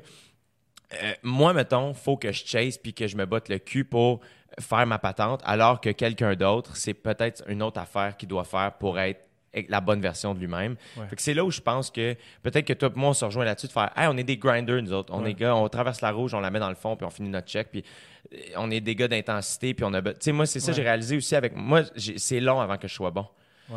Fait que, mettons, une idée, là, au début, il faut comme, faut comme que je me plante trop souvent Ouais. pour que je vienne en tabarnane. Ouais. Je fasse, hey, c'est toute de la merde. Qu'est-ce que j'aime dans cette 15 Ouais. minutes-là? C'est ce joke-là, mais je vais réécrire autour de ce joke-là. Puis là, je deviens bon. Mais faut comme que je me mange des claques à la gueule Ouais. pendant un mois et demi, deux mois, pour après ça faire comme, ouais, on réveille, t'es capable d'écrire d'autres jokes, arrête de charrier la même mauvaise blague.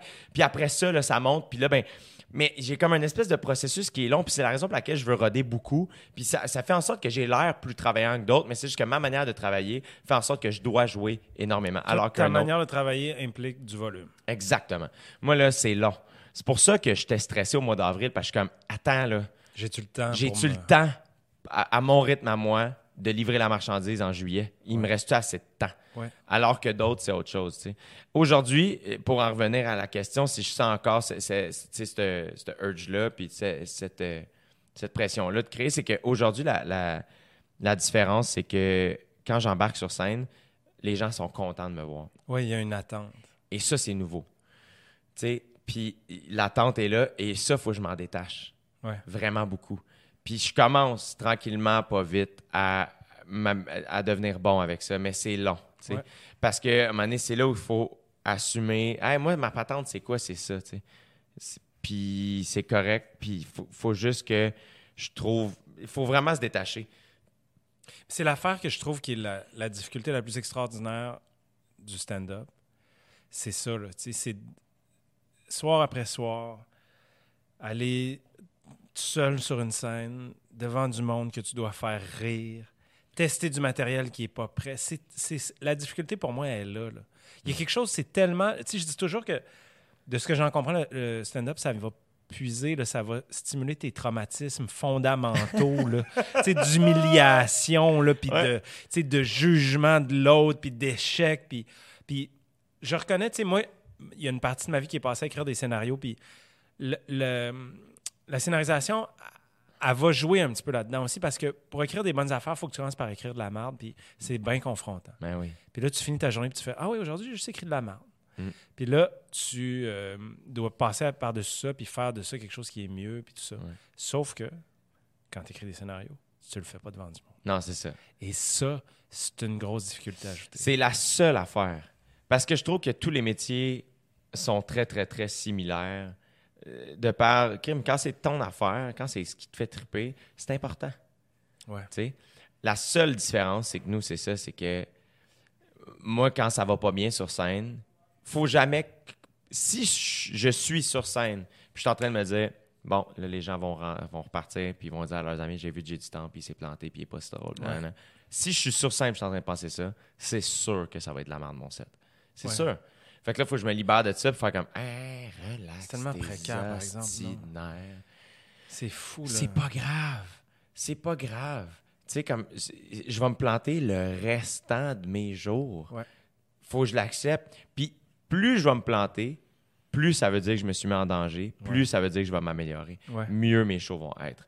Mais c'est juste que c'est tough dans l'immédiat de dire Ah, c'est bien ce que j'ai. À soir, c'était correct parce que là, je me suis planté, mais dans le fond, c'est que j'ai essayé des choses. Ouais. Fait que dans le fond, à 53 Fait ans, je vais être vraiment cool. un bon stand-up. Ouais. C'est comme- Non, dans l'immédiat, je me sens comme de la merde, puis ça Ouais. fait chier, puis je suis en tabarnak. Ben, j'ai vu ça, là, tu sais. euh.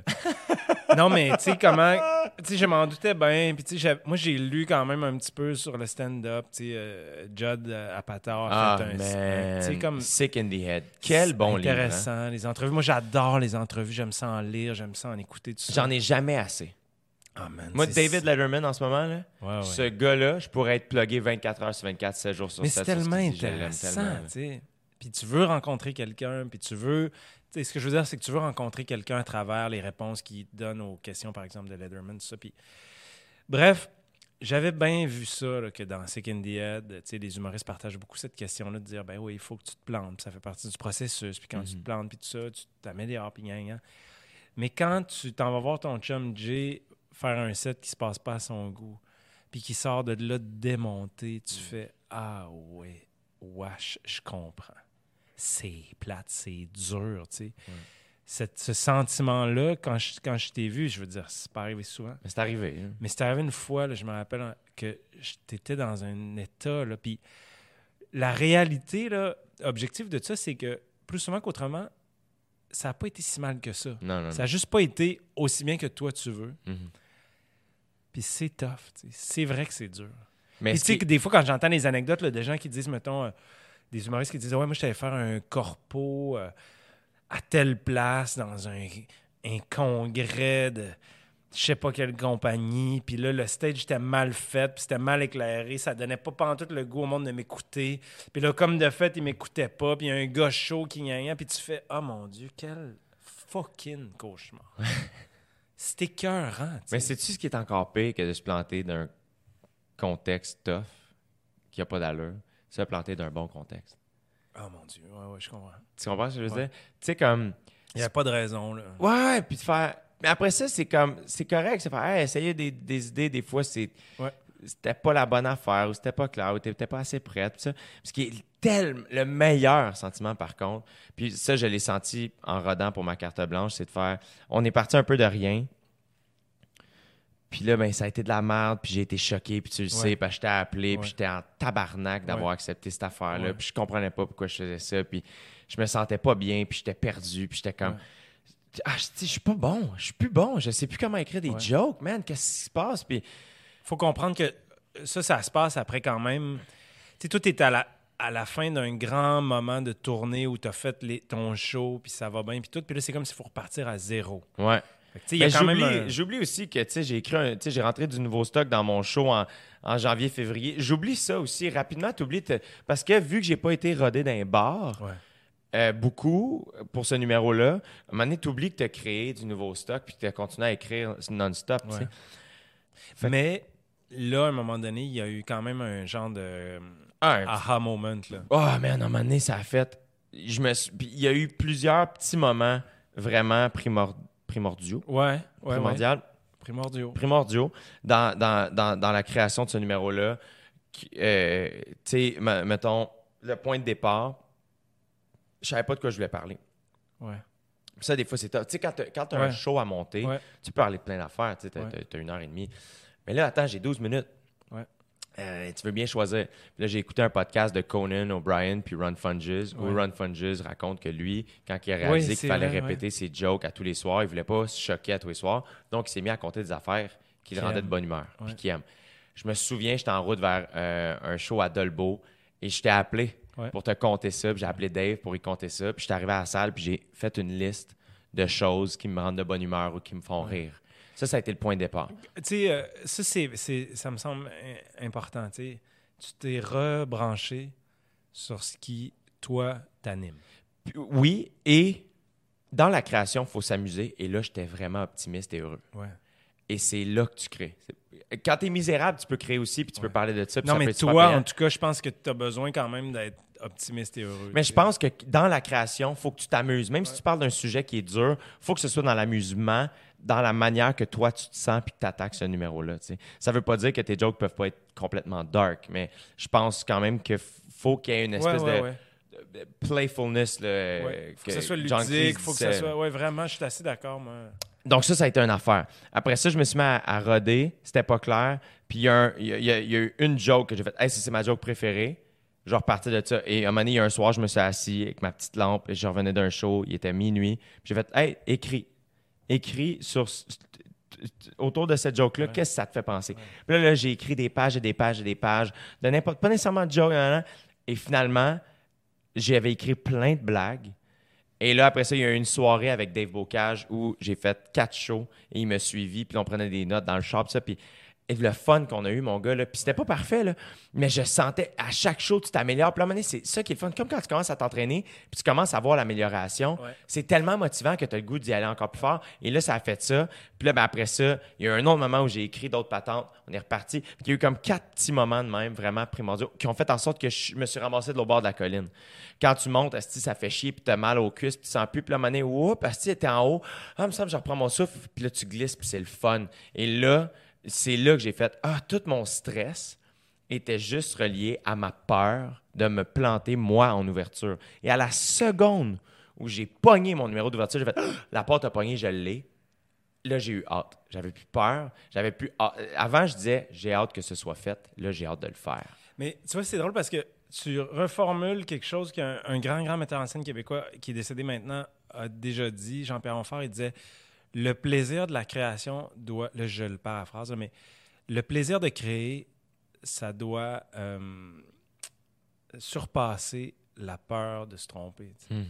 Parce que c'est sûr que ton, on a peur. C'était peurant. C'est des jobs épeurants. Tu- je veux dire, te présenter euh, soir après soir euh, devant du monde sur une scène, euh, écrire un show de théâtre, animer une émission de télé, réaliser un film, c'est des. C'est te placer dans une position de grande vulnérabilité devant du monde. Et pour en revenir à l'honnêteté que tu disais tantôt, je trouve que les... c'est ça qui est intéressant. Ben la oui. vulnérabilité. Ben Puis pour oui. moi, c'est connecté à l'honnêteté. Ah, c'est sûr. Tu comprends? C'est de te fa- présenter tel quel, de, de partager ton angle sur le monde, puis de qu'on trouve tous un point de connexion avec ça. Exactement. Puis je trouve que, tu sais, on parle de David Letterman, s'il y a quelqu'un d'authentique et d'honnête, c'est lui. Euh, tu sais, comme, tu regardes des artistes comme ça. Moi, mes artistes favoris, c'est des gens excessivement vulnérables, honnêtes, authentiques, transparents. Puis ça sent, ça Ah, traverse. c'est sûr. c'est ben trop Ouais. fort. Fait C'est ça l'expérience aussi. tu sais. Moi, je, tu sais, euh, je veux dire, je fais pas du lobbying en faveur de l'art. tout ça, là, tout le monde n'est pas obligé d'aimer ça autant que moi. là. Mais tu sais, cette rencontre-là là, est vraiment importante, en tout cas pour moi. De, t'es quelque part, puis t'entends, d'une façon ou d'une autre, la parole de quelqu'un qui a pas du tout le même background que toi, qui vient peut-être d'un autre pays ou d'une autre culture ou d'un autre... Peu importe. Puis de connecter autour de son expérience à lui ou à elle puis de sentir dans la salle la même, le même niveau de connexion. Puis ça peut être vrai par rapport à l'art plastique, un film, peu importe, Ouais. mais c'est tellement précieux, c'est tellement important. Tu sais, l'art, ça nous rappelle qu'on est des êtres humains, puis qu'on est tous différents, mais qu'on a tous des points en commun. Puis je trouve que dans cette expérience-là, il y a quelque chose de vraiment fondamental. Puis, tu sais, je te dirais la même affaire par rapport au sport. Tu sais, comme, faut que tout le monde fasse du sport. Faut que tous, tu sais, faut tous qu'on vive un petit peu de cette expérience-là. Puis, il faut tous qu'on vive un petit peu de l'expérience artistique aussi. C'est trop puissant, c'est trop important. Ça nous aide à changer, à avancer, à évoluer, à, à être plus conscients les uns des autres. Puis, je trouve que, tu sais, tout le monde devrait goûter à ça d'une façon ou d'une autre. Si c'est euh, parce que tu es un, un amateur de théâtre et que tu vas au théâtre régulièrement, c'est cool. Mais si, si toi, tu n'aimes pas ça, le théâtre, là, ce dont je doute, là, mais tu sais, tu vas voir des expos dans les musées. Il y a, il y a- il y a quelque chose pour tout le monde là-dedans. sais. Puis, en tout cas, je trouve que c'est une expérience qui vaut vraiment la peine d'être vécue. Moi, je suis un gros fan de sport. Je pense que c'est vrai aussi pour le sport. Ben tout- On aime tout, euh, on s'assoit devant les Olympiques, on fait Ah ouais, moi le tir à l'arc, ça m'intéresse pas. Puis finalement, pouf, on est pris là-dedans. On est là, tabarnak, je peux pas croire. Ben, tu sais? Tu on est tous un peu. Mais c'est la même chose, tu sais. Je pense que des fois, euh, dans le passé, puis encore aujourd'hui, puis dans le futur aussi, les artistes ont mal euh, mis en valeur le fait que ce qu'ils faisaient, c'était pour tout le monde. tu sais. Je dis pas que ce que tout le monde fait, c'est pour tout le monde, mais tu sais, des fois, je pense que les artistes, on, on a peut-être eu tendance à dire non, non, nous, on n'est pas comme vous. Hmm. Non, mais nous, on est... Puis je trouve que, mettons, ça, c'est pas un- une idée très haute à véhiculer. Mais parce que je pense que moi, au contraire, tu sais, il y a des. L'expérience de l'art en général est faite pour tout le monde en général. Ouais. Ben, je suis d'accord. Puis, euh, il y a de quoi de le fun aussi. Tu sais, euh, moi, j'aime consommer de l'art qui est très loin de ce que moi je fais. Parce que ça vient me challenger, ça me fait me poser des questions. Ça me fait, OK, attends, pourquoi. euh, Ça, me- euh, ça me. f- Ça me remet en question sur certains trucs, puis ça vient cimenter d'autres trucs que j'ai, tu sais, de faire comme Ah non, ça c'est la bonne affaire, ah ça c'est peut-être à revoir. Puis ça, je trouve ça bon, tu sais. Puis c'est là où euh, je trouve que, tu sais, des gens qui se choquent à, à une proposition artistique parce que ça rencontre pas leur demande ou ce à quoi ils Ouais, s'attendent ouais, oui, de l'art. Je suis comme, ah, tu passes à côté. Euh, Pose- Puis tu vois un dogme, là. Là, tu es en train de voir quelqu'un qui te dit voici comment tu devrais vivre. Alors que l'art, mettons, c'est une question. Ouais. C'est, euh, la religion te dit voici comment tu devrais vivre. L'art te dit peut-être que tu devrais vivre comme ça. Ouais. Puis ça, c'est, super fondamental. Puis nous, mettons, comme spectateurs, on devrait tous être capables de se placer devant ça et de faire Hey man, personne ne m'oblige de rien faire ici. Là. Exact. Même quand la personne elle me regarde droit dans les yeux dans son spectacle et qu'elle me dit voici ce que tu devrais faire, c'est ça la bonne voie, ça reste une question. C'est une fiction qui t'est proposée, puis toi, tu dois interagir avec ça puis faire ta- tirer ta propre conclusion. Ça, là, c'est fondamental. Je suis tellement d'accord avec toi. là. Quand j'entends quelqu'un me dire Hey, non, mais là, tu sais, sont-ils en train de me dire Non, man, ils sont pas en train de te dire ça. Pantoute, ils sont en train de te dire Voici ce qui pourrait arriver, voici ce qui pourrait t'arriver à toi, voici. le- Qu'est-ce que tu en penses? C'est euh, le- moi, j'écoute euh, Breaking Bad en ce moment. Personne dans ce show-là qui est en train de dire vous devriez euh, cuisiner du ouais. mètre euh, pour euh, vous mettre riche si votre famille est en difficulté. Non, non, là. On nous dit voici une vision du monde, tu sais, puis toi, tu l'intègres comme tu veux. Puis je trouve que ça, là, déjà, là, quand tu as cette idée-là en tête, quand tu t'en vas voir l'expo, tu es pas mal moins sur le nerf, tu sais, puis tu es Ouais. comme pas mal moins susceptible de pogner nerf après l'artiste ou je sais pas quoi, Ouais. tu sais. C'est comme une, une attitude d'ouverture. On me pose une question. Puis c'est pas beau, ça. C'est pas une belle affaire, ça. tu comprends ce que je veux dire? C'est pas la plus belle affaire du monde, man. Va-t'en rencontrer l'idée de quelqu'un. Puis même si toi, t'es euh, un gars de 20 ans, euh, straight, euh, qui tripe sur, euh, je sais pas quoi, puis que là, tu t'en vas voir, l'œuvre d'une femme de 75 ans qui est gay, puis qui a un autre background bien puis tout ça, il va y avoir des points de connexion, Ouais. Puis des- de la matière là-dedans pour évoluer, puis pour changer, puis, pour réfléchir. C'est hot, tu sais. je, suis- je suis un gros soccer, non? C'est vraiment terrible d'être aussi comme. J'adore ça, moi, que tu tripes autant Ah, sur l'art. Parce que, en plus, tu te. euh, tu te. J'ai l'impression que tu tu te vends beaucoup comme étant une espèce de poète maudit, dark un peu, puis j'ai l'impression qu'au contraire, t'es quelqu'un de tellement lumineux Ouais, et tel- quelqu'un de tellement tripant. ouais. Euh, tu sais, t'as une espèce de légèreté, de. euh, très lucide, là. Ouais. Hey man, c'est une mauvaise journée. Ouais, c'est une mauvaise journée. Mais il y a quelque chose de très. euh, Ben, je, je pense que. Je sais pas exactement pourquoi, mais de la façon que je suis fait. Bon, déjà, mettons, j'ai besoin d'être euh, enthousiaste par rapport aux choses, ça c'est sûr, mais. Tu sais, moi, je veux pas que mon bonheur soit compromis. Le bonheur dans ma vie, c'est l'affaire la plus importante. Fait que je veux que mon bonheur, même si j'ai des journées de marde à répétition, même si je suis devant des défis insurmontables, même si j'ai peur que je chie dans mes culottes jour après jour, que je veux pas que ces difficultés-là, ça compromette mon bonheur. Fait que c'est ça mon, mon minding en quelque part. Ou peut-être que c'est pas un minding, peut-être que c'est pas moi qui ai décidé, peut-être que je suis juste fait comme ça. Mais, ouais. Après ça, Mais moi, je veux dire, je te, euh, je te vois, là, des fois, là, tu sais, moi, ma, ma plus belle vision, c'est quand on, tu sais, quand on se voit de loin, là, on, on se rejoint, mais là, on se voit marcher de loin, tous les deux, là. Ta face me rend de bonne humeur. Juste quand tu marches, hey, buddy, hey, puis, hein? Il y a une espèce de, Chris, tu me sembles hein, euh, comme vraiment être quelqu'un. Tu sais, mettons mon numéro du, du gala, je dis que je suis optimiste, c'est vrai. Puis Chris, en l'écrivant, des fois, je suis comme tabarnak, je pense que je suis pas tant que ça. Tu me sembles l'être.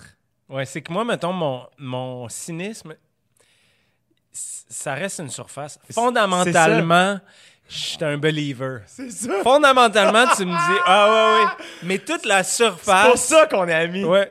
Ben ouais. C'est que moi, mettons. Parce que ma surface rencontre ta, ta, ta fondation et vice-versa. Ouais. Moi, je suis un chialeux de surface. Parce que la vérité, c'est que tu me dis genre, hey, j'ai un frigo à déménager, man. Faut qu'on monte dans le nord, qu'on aille chercher ça. Puis mon chat est pété. Fait que c'est un peu de la merde. Puis tout. Puis je vais être comme, est-ce que c'est de la merde? Mais fondamentalement, je vais être comme, fondamentalement, je vais être comme, yes, go, man. On va aller chercher un frigo, man. Ça va être cool. Tu sais, comme, tu vois ce que je veux dire? Tu sais, il y a comme un. Mais tu sais, Ouais, ouais, c'est ça. Je, je- je- Moi, quand j'étais kid, là, quand j'étais un très, très jeune homme, là, quand j'avais euh, 18 ans, là, un de mes frères débarquait le samedi matin chez nous. Il me réveillait à 7 heures. Il faisait Viens-t'en, on s'en va. Puis là, on partait, on partait quelque part. Puis il y a quelque chose dans cet esprit de bottine-là, je sais pas quoi, qui m'a toujours fait triper. Fait que si quelqu'un me dit euh, Hey, euh, moi, je suis pas bon avec les vacances. Moi, tout ce que je sais faire dans la vie, c'est travailler.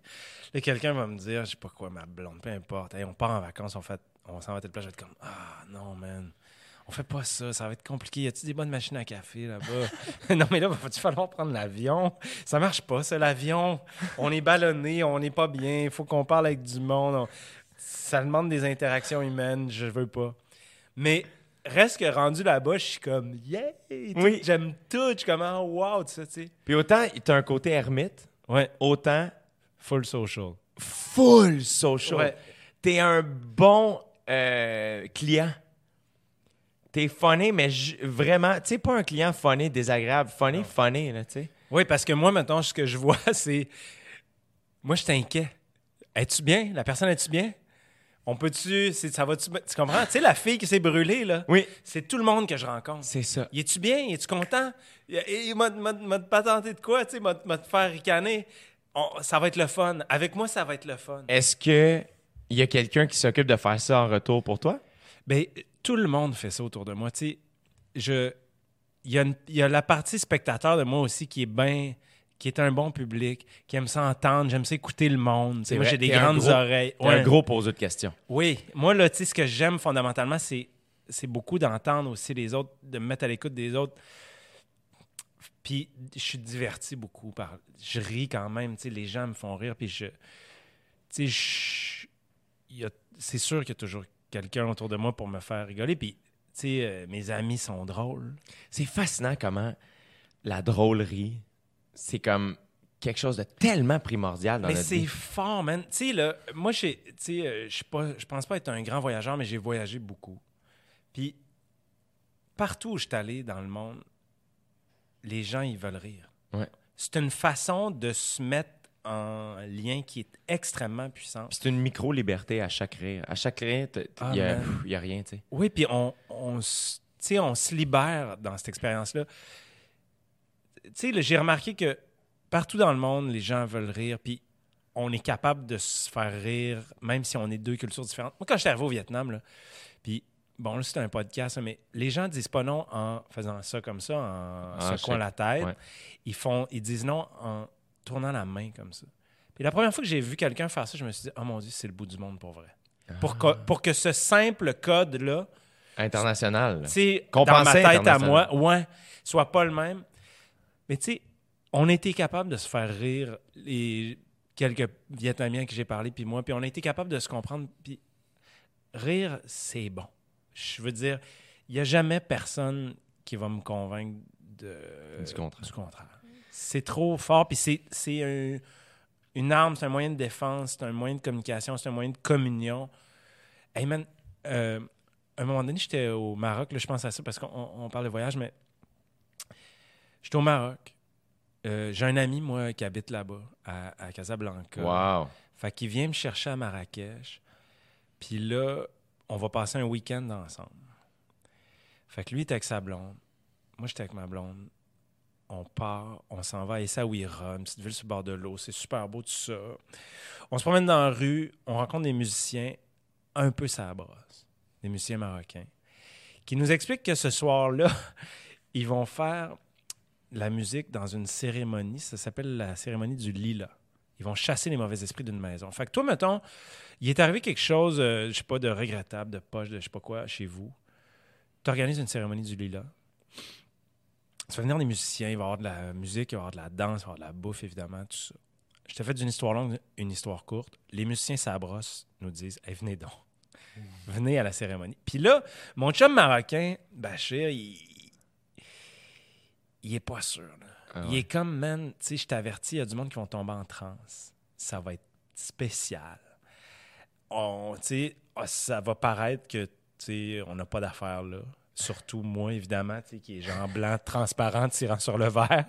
Les cheveux un peu rouquino. Bref, on y va. Et man, on rentre chez quelqu'un, puis on n'a pas d'affaires là. Puis là, c'est comme les musiciens sont comme non, non, mais ils sont avec nous. Puis tu sais, des fois, on sent que ça peut être un peu comme. Les gens sont, sont super accueillants chez, chez qui on est, mais tu sais, il y a des petits malaises, tu sais, de genre, OK, what's up?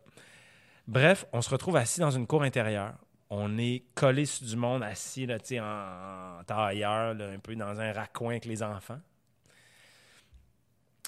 La cérémonie s'apprête à commencer, c'est la, la nuit. Il est, il est tard, puis tu sais, c'est space, là. On n'est pas supposé être là, puis il y a toutes sortes de rituels. Et là, mais vous autres, êtes-vous ça brosse aussi un peu? Pas tout. À jeun. à jeun, là, tu sais, on a dû prendre une bière à un moment donné dans la soirée en attendant d'y aller, mais c'est pas, on n'est pas pantoute ça brosse. Puis là, on est assis là, puis tu sais, on se demande. Puis là, tu sais, comme forcément, on est un petit peu euh, craintif parce que parce que notre chum marocain, il a été craintif, tu comprends-tu? Ouais. Lui qui, toute la journée, nous a, fait, nous a promenés à, à Essaouira, puis on bouffe des escargots dans la rue, puis tu sais, comme, tu sais, il y a un petit kiosque, on essaye des affaires, il nous fait découvrir l'affaire, il est content de partager sa culture avec nous, puis nous autres, on est contents aussi. Mais là, tu sais, tout d'un coup, lui, il est un petit peu craintif, fait que tu sais, tu fais, ça va être quoi l'affaire? Bref, on s'assoit. Et il y a un gars, un jeune homme trop smart, tu sais, qui vient s'asseoir pas loin de nous autres, qui voit qu'on est des touristes, ça le fait ricaner parce qu'il sait qu'on s'embarque dans une aventure. Puis, à un moment donné, il se met à nous parler, il parle français, le gars. Fait qu'il fait euh, Puis vous, euh, vous êtes d'où? On est Québécois. Et tu sais quoi, mettons, lui, le Québec, pour lui, c'était Michel Courtemanche. Ah Tu sais, là, lui, là, son, son lien avec le Québec, tu dis Québec, il pense à Michel Courtemanche. Wow. Tu sais, c'est hot. C'est hot en crise. Lui, il a ri en checkant des. Puis je comprends. C'est Ben oui. extraordinaire ce que, ce que Courtemanche euh, faisait. Mais tu sais, je me dis, ah ouais. Lui, il a ri, man, tu sais, en checkant des sketchs de Michel Courtemanche. Il, probablement qu'une fois de temps en temps, il retourne sur YouTube, checker son sketch drummer. préféré. Ben, ça nous lit, ça. Ouais. Puis c'est fort, man. Puis tu sais, moi qui, a- travaillé en, en cinéma, puis qui a été dans des festivals, puis la comédie, c'est, sais, on en parlait plus tôt, c'était toujours perçu comme un sous-genre, puis je suis comme, man, non. Tu sais, là, puis je dirais même plus que ça. Tu sais, euh, là, je, encore là, je veux pas placer les choses en hiérarchie, mais je pense que, puis je l'ai entendu souvent, puis moi, en tout cas, je le pense vraiment, je pense que c'est bien plus dur jouer de la comédie que jouer du drame. Mhm. Sais, Les gens ont souvent dit ça. s'il fallait faire une règle générale, ce qui n'est pas une grande idée, là, mais tu es capable de faire, tu sais, de jouer de la comédie, tu vas être capable de jouer du drame, tu es capable de jouer du drame, pas sûr que tu. sais, Ouais, Il y a quelque chose de. C'est tough, man. Les grands comiques, c'est du monde très, très, très intelligent, humainement parlant. Ouais, puis tu sais, le rythme, le delivery de tout ça, le... puis il y a des gens qui ont ça instinctivement, tout ça, puis d'autres moins, tu sais. Puis Ouais. tu sais, comme je te dis, moi, je veux pas placer les, les choses en hiérarchie, là, tu sais, je veux dire, tu sais, là, mais, tu sais, The Big Lebowski, le film le plus important de ma vie, c'est une comédie, puis c'est fucking bon. Puis c'est fucking bon du point de vue cinématographique, là, tu sais, je te parle le grand, le septième art, là, tu sais. Tu sais, ce film-là, tu l'as écouté deux fois de suite en partant. C'est-tu toi ou c'est Dave? Euh, je sais, moi, moi, la première fois que je l'ai vu, c'était au cinéma. Of course j'avais- you did. Ben oui, j'étais... Of course you did. Moi, j'avais... quand- Qu'est-ce que t'attends pour avoir un cinéma? Oh man, oh man. Non, mais là, après ça, il faudrait pas, je sortirais plus de chez nous. mais je sortirais plus du cinéma, en tout cas. Mais, mais je peux te dire que j'avais 18 ans ou 19 ans. J'habitais encore à Québec. J'étais au, au cégep, probablement. Jeune fripon, là. Jeune fripon. Un beau petit Guillaume Girard avec une petite face parfaite des petits cheveux frisés de Saint-Jean-Baptiste. un, un peu plein air, tu sais, un peu... euh, un petit collier, un petit machin. Oui, tu sais. oui, oui, oui. Ah, Mais c'est sûr. Ah, déjà comme un peu intrigué par Autre chose le que monde le du hiking. là. Oui, exact. Un peu d'instinct dans ce sens-là. J'ai un abonnement au CLAP, le cinéma de répertoire, qui est situé à Sainte-Foy, pas loin du, euh, de l'Université Laval. Je suis capable d'aller au CLAP deux fois par semaine tout seul. Mon éducation cinématographique est en cours. C'est bon quand même, 18 ans, c'est jeune pour avoir cette espèce de maturité-là, de consommer de l'art un peu alternatif. euh, Ouais, certains diraient t'aurais pu un peu trouver d'autres choses aussi. c'est cool. Mais c'était cool, absolument. Ben oui. Et là, le clap à l'époque, je sais pas si c'est encore le cas, sortait un, un- un feuillet chaque semaine, puis là, ou chaque mois, puis là, il présentait la programmation. Puis je voyais les photos de Big Lebowski, puis j'étais là, man, ouais, ouais, ça a l'air bon, puis il en parle, puis ça a gagné à Cannes, man, puis tout ça, tout ça. Mais si je me trompe pas, au moment où moi je, vois- je vois le film, il est plus programmé au clap, c'est fini. Il est au cinéma de Paris, au Carré Diouville.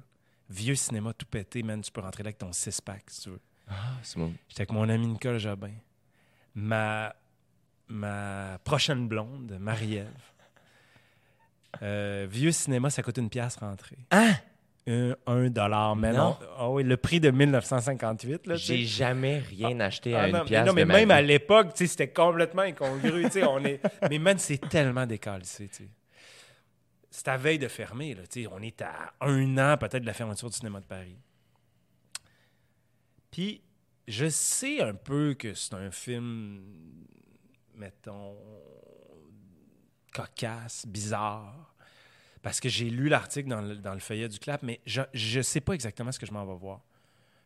Si mon souvenir est bon. Bref, m'assois dans la salle et je ris tellement fort et tellement longtemps qu'à un moment donné, je me dis, man, ils vont me sortir.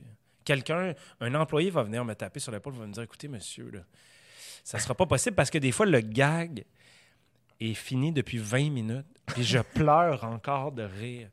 Puis, tu sais, à l'époque, maintenant, j'ai pas de, con- de connaissances en cinéma. J'ai vu des films un petit peu, forcément. je- mais, tu sais, je suis pas encore le geek fini de, de films Que je suis en ce moment.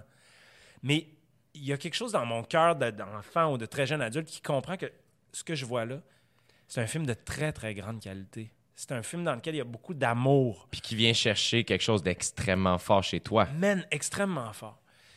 Tu sais, ce film-là, ça parle de quelque chose. tu sais. Ça nous, ça nous montre une vision du monde. C'est bien exécuté. C'est brillant. C'est drôle pour vrai, mais fucking drôle. C'est joué merveilleusement. C'est réalisé par des gens qui sont des génies, là, vraiment. Là, tu sais, des... Ou en tout cas, si le génie est un terme trop galvaudé, par des gens qui sont des, des grands, grands professionnels dans leur métier, les Coen Brothers. Ouais. Puis c'est un film qui arrive dans un contexte aussi, tu sais. Ça parle de la droite en- puis de la gauche aux États-Unis Ça parle de la guerre euh, du Golfe. Ça, c'est- mais c'est fait dans un- une vision très précise. C'est niaiseux, là, c'est, c'est con, là, tu sais. Puis c'est bon, man. Puis moi, quand j'ai vu ce film-là, ma vie, elle a changé. Ça, c'est un moment dans ma vie. Il y a quelque chose en moi qui a été révélé. Je sais pas exactement ce que c'est. J'avais déjà eu des indices de tout ça. J'avais déjà vécu des, des moments qui pouvaient ressembler un petit peu à ça. Mais là, tout d'un coup, man, la permission, on aurait dit, hey, des adultes sérieux qui gagnent dans des prestigieux, des trophées dans des prestigieux festivals de films, font ça, là. Des gars qui, qui lavent leur boule de quai de même un peu, tu sais, que, tu sais, de- man, tu sais, you don't fuck with Jesus, puis tout ça, là, tu sais, man, c'est grandiose. Puis là, là, man, là, tu sais, euh, mon esprit a explosé, tu sais. Il y avait une rencontre tellement forte entre l'intellect, l'idée, le, la- la- le sensitif, le, tu sais, tout ça, ça se rencontrait. le message. Oui, exact. Man, je suis là, fuck. Flea joue dans le film, man, le bassiste Oui. de Red Hot. Des concepts que je comprends pas, man. Je comprends pas. Des fois, je suis là, je- mais c'est bon, puis des gags fantastiques. Tu sais, là, pour ceux qui n'ont pas vu le film, je, tu sais, voyez-le, faites cet effort-là, allez au club vidéo, louez la, bêta- la cassette bêta. Je sais pas comment vous allez faire ça, mais il y, y a des moments dans ce film-là, pour moi, qui sont... C'est impossible de faire quelque chose de meilleur. Tu peux faire aussi bon, mais il n'y a jamais rien qui va être meilleur que ça. C'est une rencontre parfaite. Est-ce que. Je comprends l'idée de. Il n'y a, rien- a rien de meilleur, là, puis je sais que c'est un peu. Mais euh, le- je pense qu'il y a quelque chose à ne pas négliger là-dedans, des fois, c'est le contexte.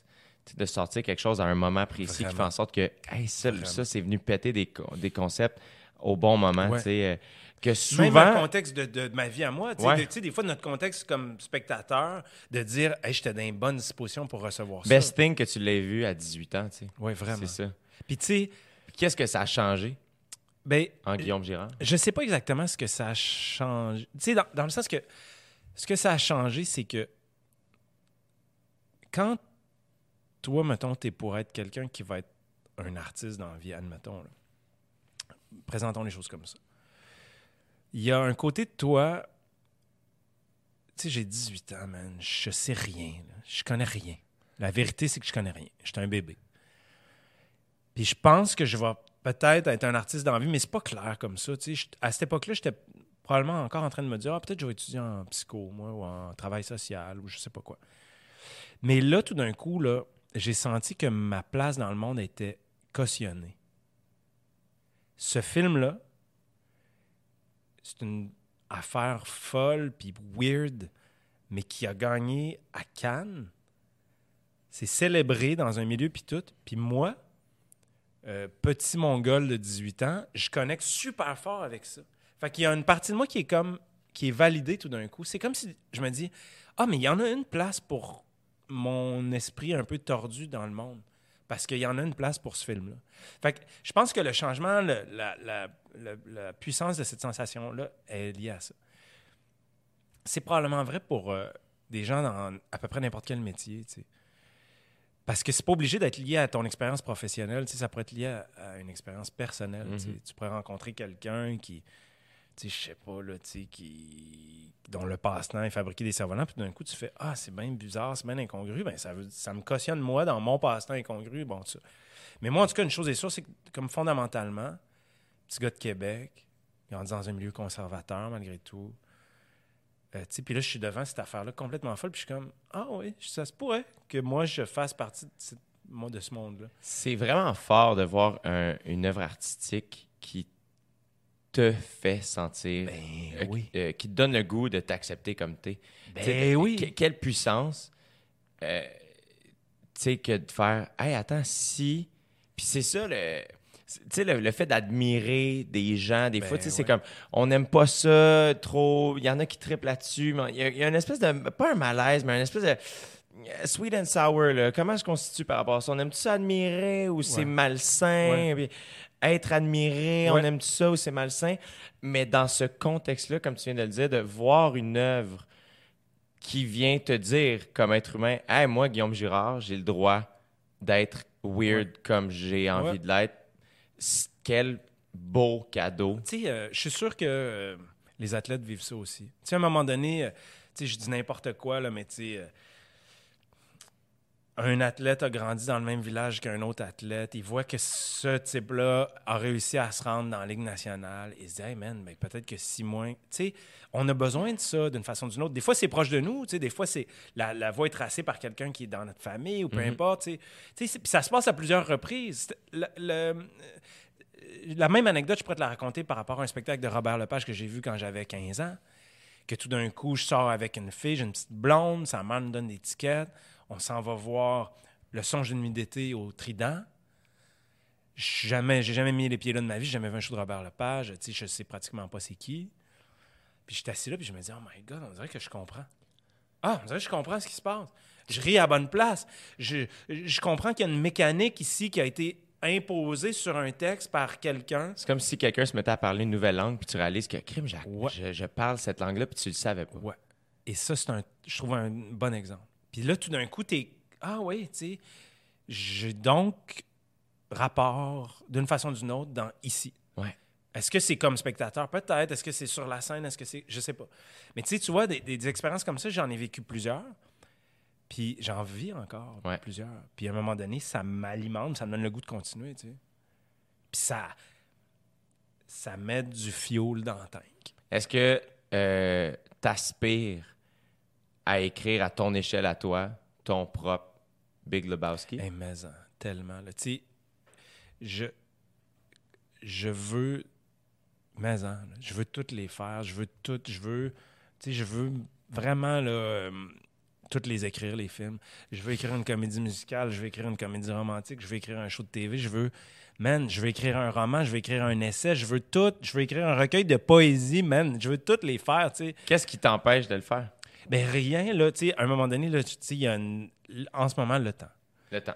Là, mettons, toutes les heures de- du jour de, de la- de ma vie Ouais. sont consacrées à soit écrire une série télé, Ouais. à écrire un film, tu sais, je travaille Puis sur à des mettre, pro- mettre en scène un à mettre en scène une carte blanche, à, tu sais, comme, fait qu'à un moment donné, tu sais, Mais arrêtez de te déranger, si tu sais quoi, non, mais vraiment pas, et, et tu sais quoi aussi, ce que, ce que je veux pas qu'il disparaisse, c'est la volonté de faire ces choses-là. Après ça, je pourrais pas toutes les faire, puis c'est pas grave. Mhm. Mais ce que je veux, par exemple, c'est que la- le feu reste pogné, tu sais. Complètement. Puis ce qui est fascinant, là, c'est qu'il suffit que tu en fasses un. Puis que tu réalises, attends, c'est faisable. Je suis capable de le faire. Ouais. Surtout, en plus, au Québec. Le Québec, Ouais. c'est le Far West, tu sais. Ouais. C'est- À un moment donné, je fais tout est à faire ici. La culture est tellement jeune. Moi, j'ai travaillé en France pendant trois ans, tu sais. Ouais. Je veux dire, c'est un autre contexte. Moi, je faisais un show de théâtre en France. J'étais un comédien engagé dans une grosse compagnie de théâtre en France. Eux autres, là, il faut qu'ils se demandent constamment Ouais, mais attends un peu, là, euh, chose truc, il l'a pas fait, ça. euh, Puis, tu sais, hey, c'est pas un peu quétaine, ça. Il me semble que le monde faisait ça il y a 60 ans. Puis, hey, nous autres, là, il y a 60 ans, là, il n'y avait pas d'humoriste ici. Tu sais, tu comprends ce que je veux dire? Ouais. Tu sais, Il y avait des affaires, il y avait des. Mais tu sais, fait nous, on est, on est chanceux, ou en tout cas, on est tributaire du fait que c'est une jeune culture, puis là, tout est à bâtir. Ouais. C'est un privilège en quelque part parce qu'on a la possibilité de faire toutes sortes de choses. tu sais. Puis c'est fascinant aussi d'être euh, actif dans, dans ça. Tu sais, de faire, hey, attends, moi, là, le premier Comedy Club, j'étais Ouais. là quand il a ouvert. Ouais. J'ai vécu ça, man. Le bordel. Ouais, j'étais là. J'étais là. Puis, Ouais. tu sais, moi, dans mon milieu, ça a été un thing. Ça, ça, C'est sûr. du jour au lendemain, c'était un endroit mythique. Ouais, puis tu sais, t'étais. Tu sais, t'étais là, non seulement t'étais là, t'étais un player, là. Tu t'étais sa glace avec un bâton pas un casque. Tu sais, c'est- quand même fou, là. C'est fou raide, là, tu sais. Tu sais, euh, moi, quand j'étais. Tu sais, ça peut paraître vraiment ane- anecdotique, mais moi, quand j'étais à l'école de théâtre, j'étais barman au Katsu. Man, ouais, je dis, moi, Awad, superstar du théâtre, était le directeur artistique. On se voyait tous les jours. Tu me niaises? Ouais, je dis, débarquer au théâtre. T'étais barman au, au Katsu. Au Katsu, dans le vieux Katsu. J'ai jamais encore su ça. rénové. Ben, ça se peut, eh ouais, tu vois. Hein? Pendant les- mes trois ans d'école de théâtre, barman au Katsu. Man, dis est là. Dis nous parle. Ouais, j'aimerais ça faire ça. Dis. Tout ça, c'est avant. euh, Ça, c'est de 2001 à 2004. OK, fait que c'est avant ces gros hits. Exact. À ce- à, Incendie. ce- à puis ce c'est moment-là, mettons, après. ben, tu vois, c'est ça. Wajdi crée Incendie. Nous, là, euh, moi, je débarque au Katsu en 2001. Wajdi est à sa deuxième année, si je ne me trompe pas, de direction artistique. Il a fait une demi-année avant ça. Il est déjà big dans le milieu du théâtre au Québec. On- le vent souffle de son bord. Ça s'en vient, ça s'en vient fort. Il fait quelques mises en scène. Une année, il part, il part avec ses comédiens tourner un, un spectacle qui s'appelle Incendie en Europe. Puis la blonde de Wajdi à l'époque travaille au bar aussi du Katsu. Elle, c'est une chorégraphe. Wajdi appelle, il donne des nouvelles. Man, on est en France. Je pense qu'il tournait juste en France. On est en France, on joue Incendie. Man, c'est l'enfer. Le monde vire fou après le show. Tu sais, là, les rappels sans arrêt, on un show rock. Fait que nous, pendant toute cette période-là, on est là, man, OK. Tu sais, on sait qu'ils vont venir jouer euh, bientôt euh, au Québec, à Montréal, au, au Katsu. Bref, on, ça hype l'affaire à mort. Comme de fait, au printemps. Incendie débarque au Katsu. Eux autres, ils sont blindés, man. Ils débarquent, ils savent que ça marche, là. Ils viennent de le tourner, là. Puis ça a pogné du feu de Dieu, là. Et moi, comme de fait, un soir, je, je pense que c'était la deuxième, peut-être, je sais plus, bref. Puis tu sais, le, le vieux Katsu, man, là, c'est un, c'est un taco. C'était où?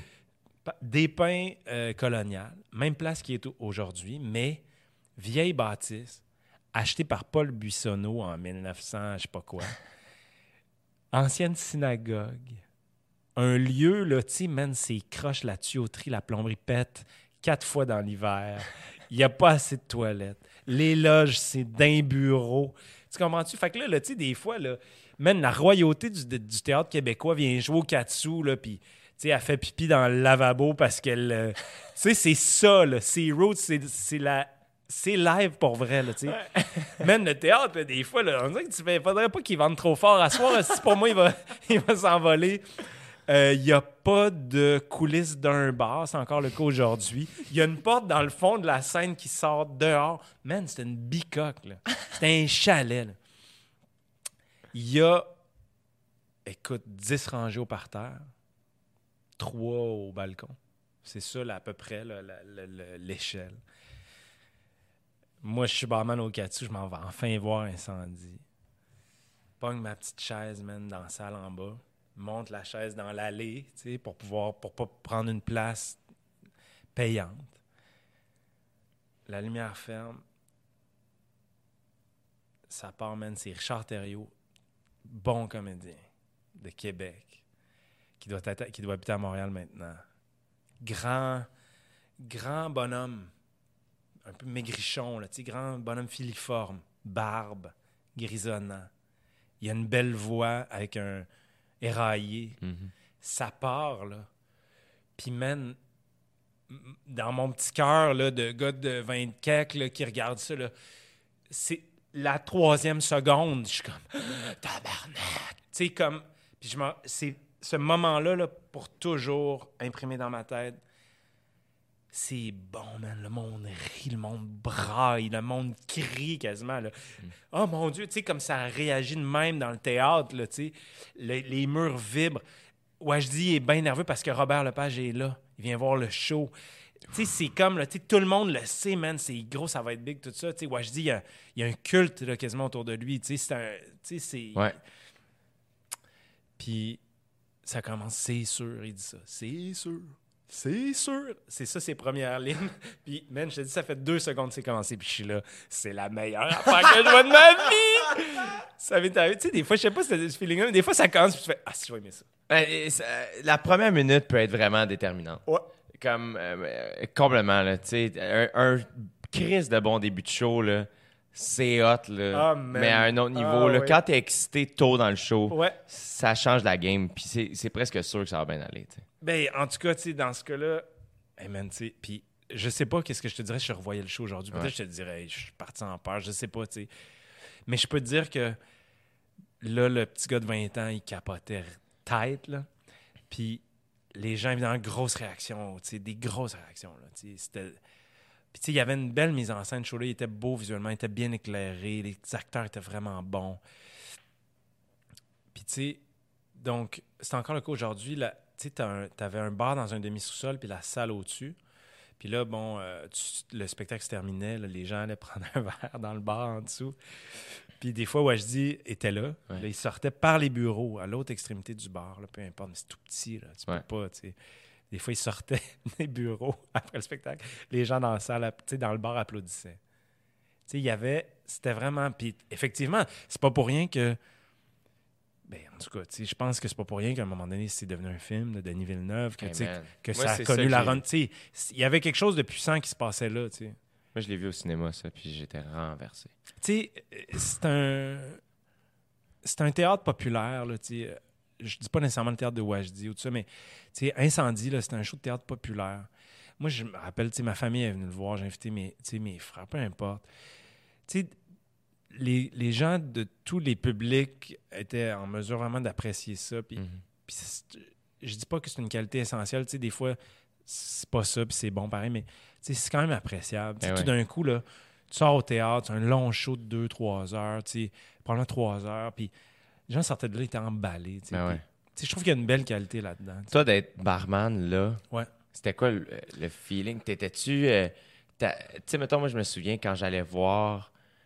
Quand j'étais au cégep, puis j'allais voir les mardis au Saint-Cyboire ou les Ouais. mercredis à l'Abreuvoir, puis je checkais à Dib animé à l'Abreu, que je connaissais pas à l'époque du tout, puis que j'allais même pas voir. Moi, j'allais, je m'assoyais dans le fond, tout seul, puis je checkais le show, dérangeait pas personne. Et dans ma tête, c'était inaccessible, mais à un Ouais. autre niveau. Faire, je, ne, euh, je voudrais tellement être ces gars-là et ces filles-là, et je pourrais jamais l'être. Et toi, t'es barman au Katsu. Ouais. Je pourrais pas te dire comme exactement où euh, je me situais par rapport à ça, parce que je pense qu'en quelque part, j'avais la conviction que j'allais faire ça ou faire quelque chose comme ça, tellement c'est la seule affaire que je connais dans la vie à ce moment-là et encore aujourd'hui.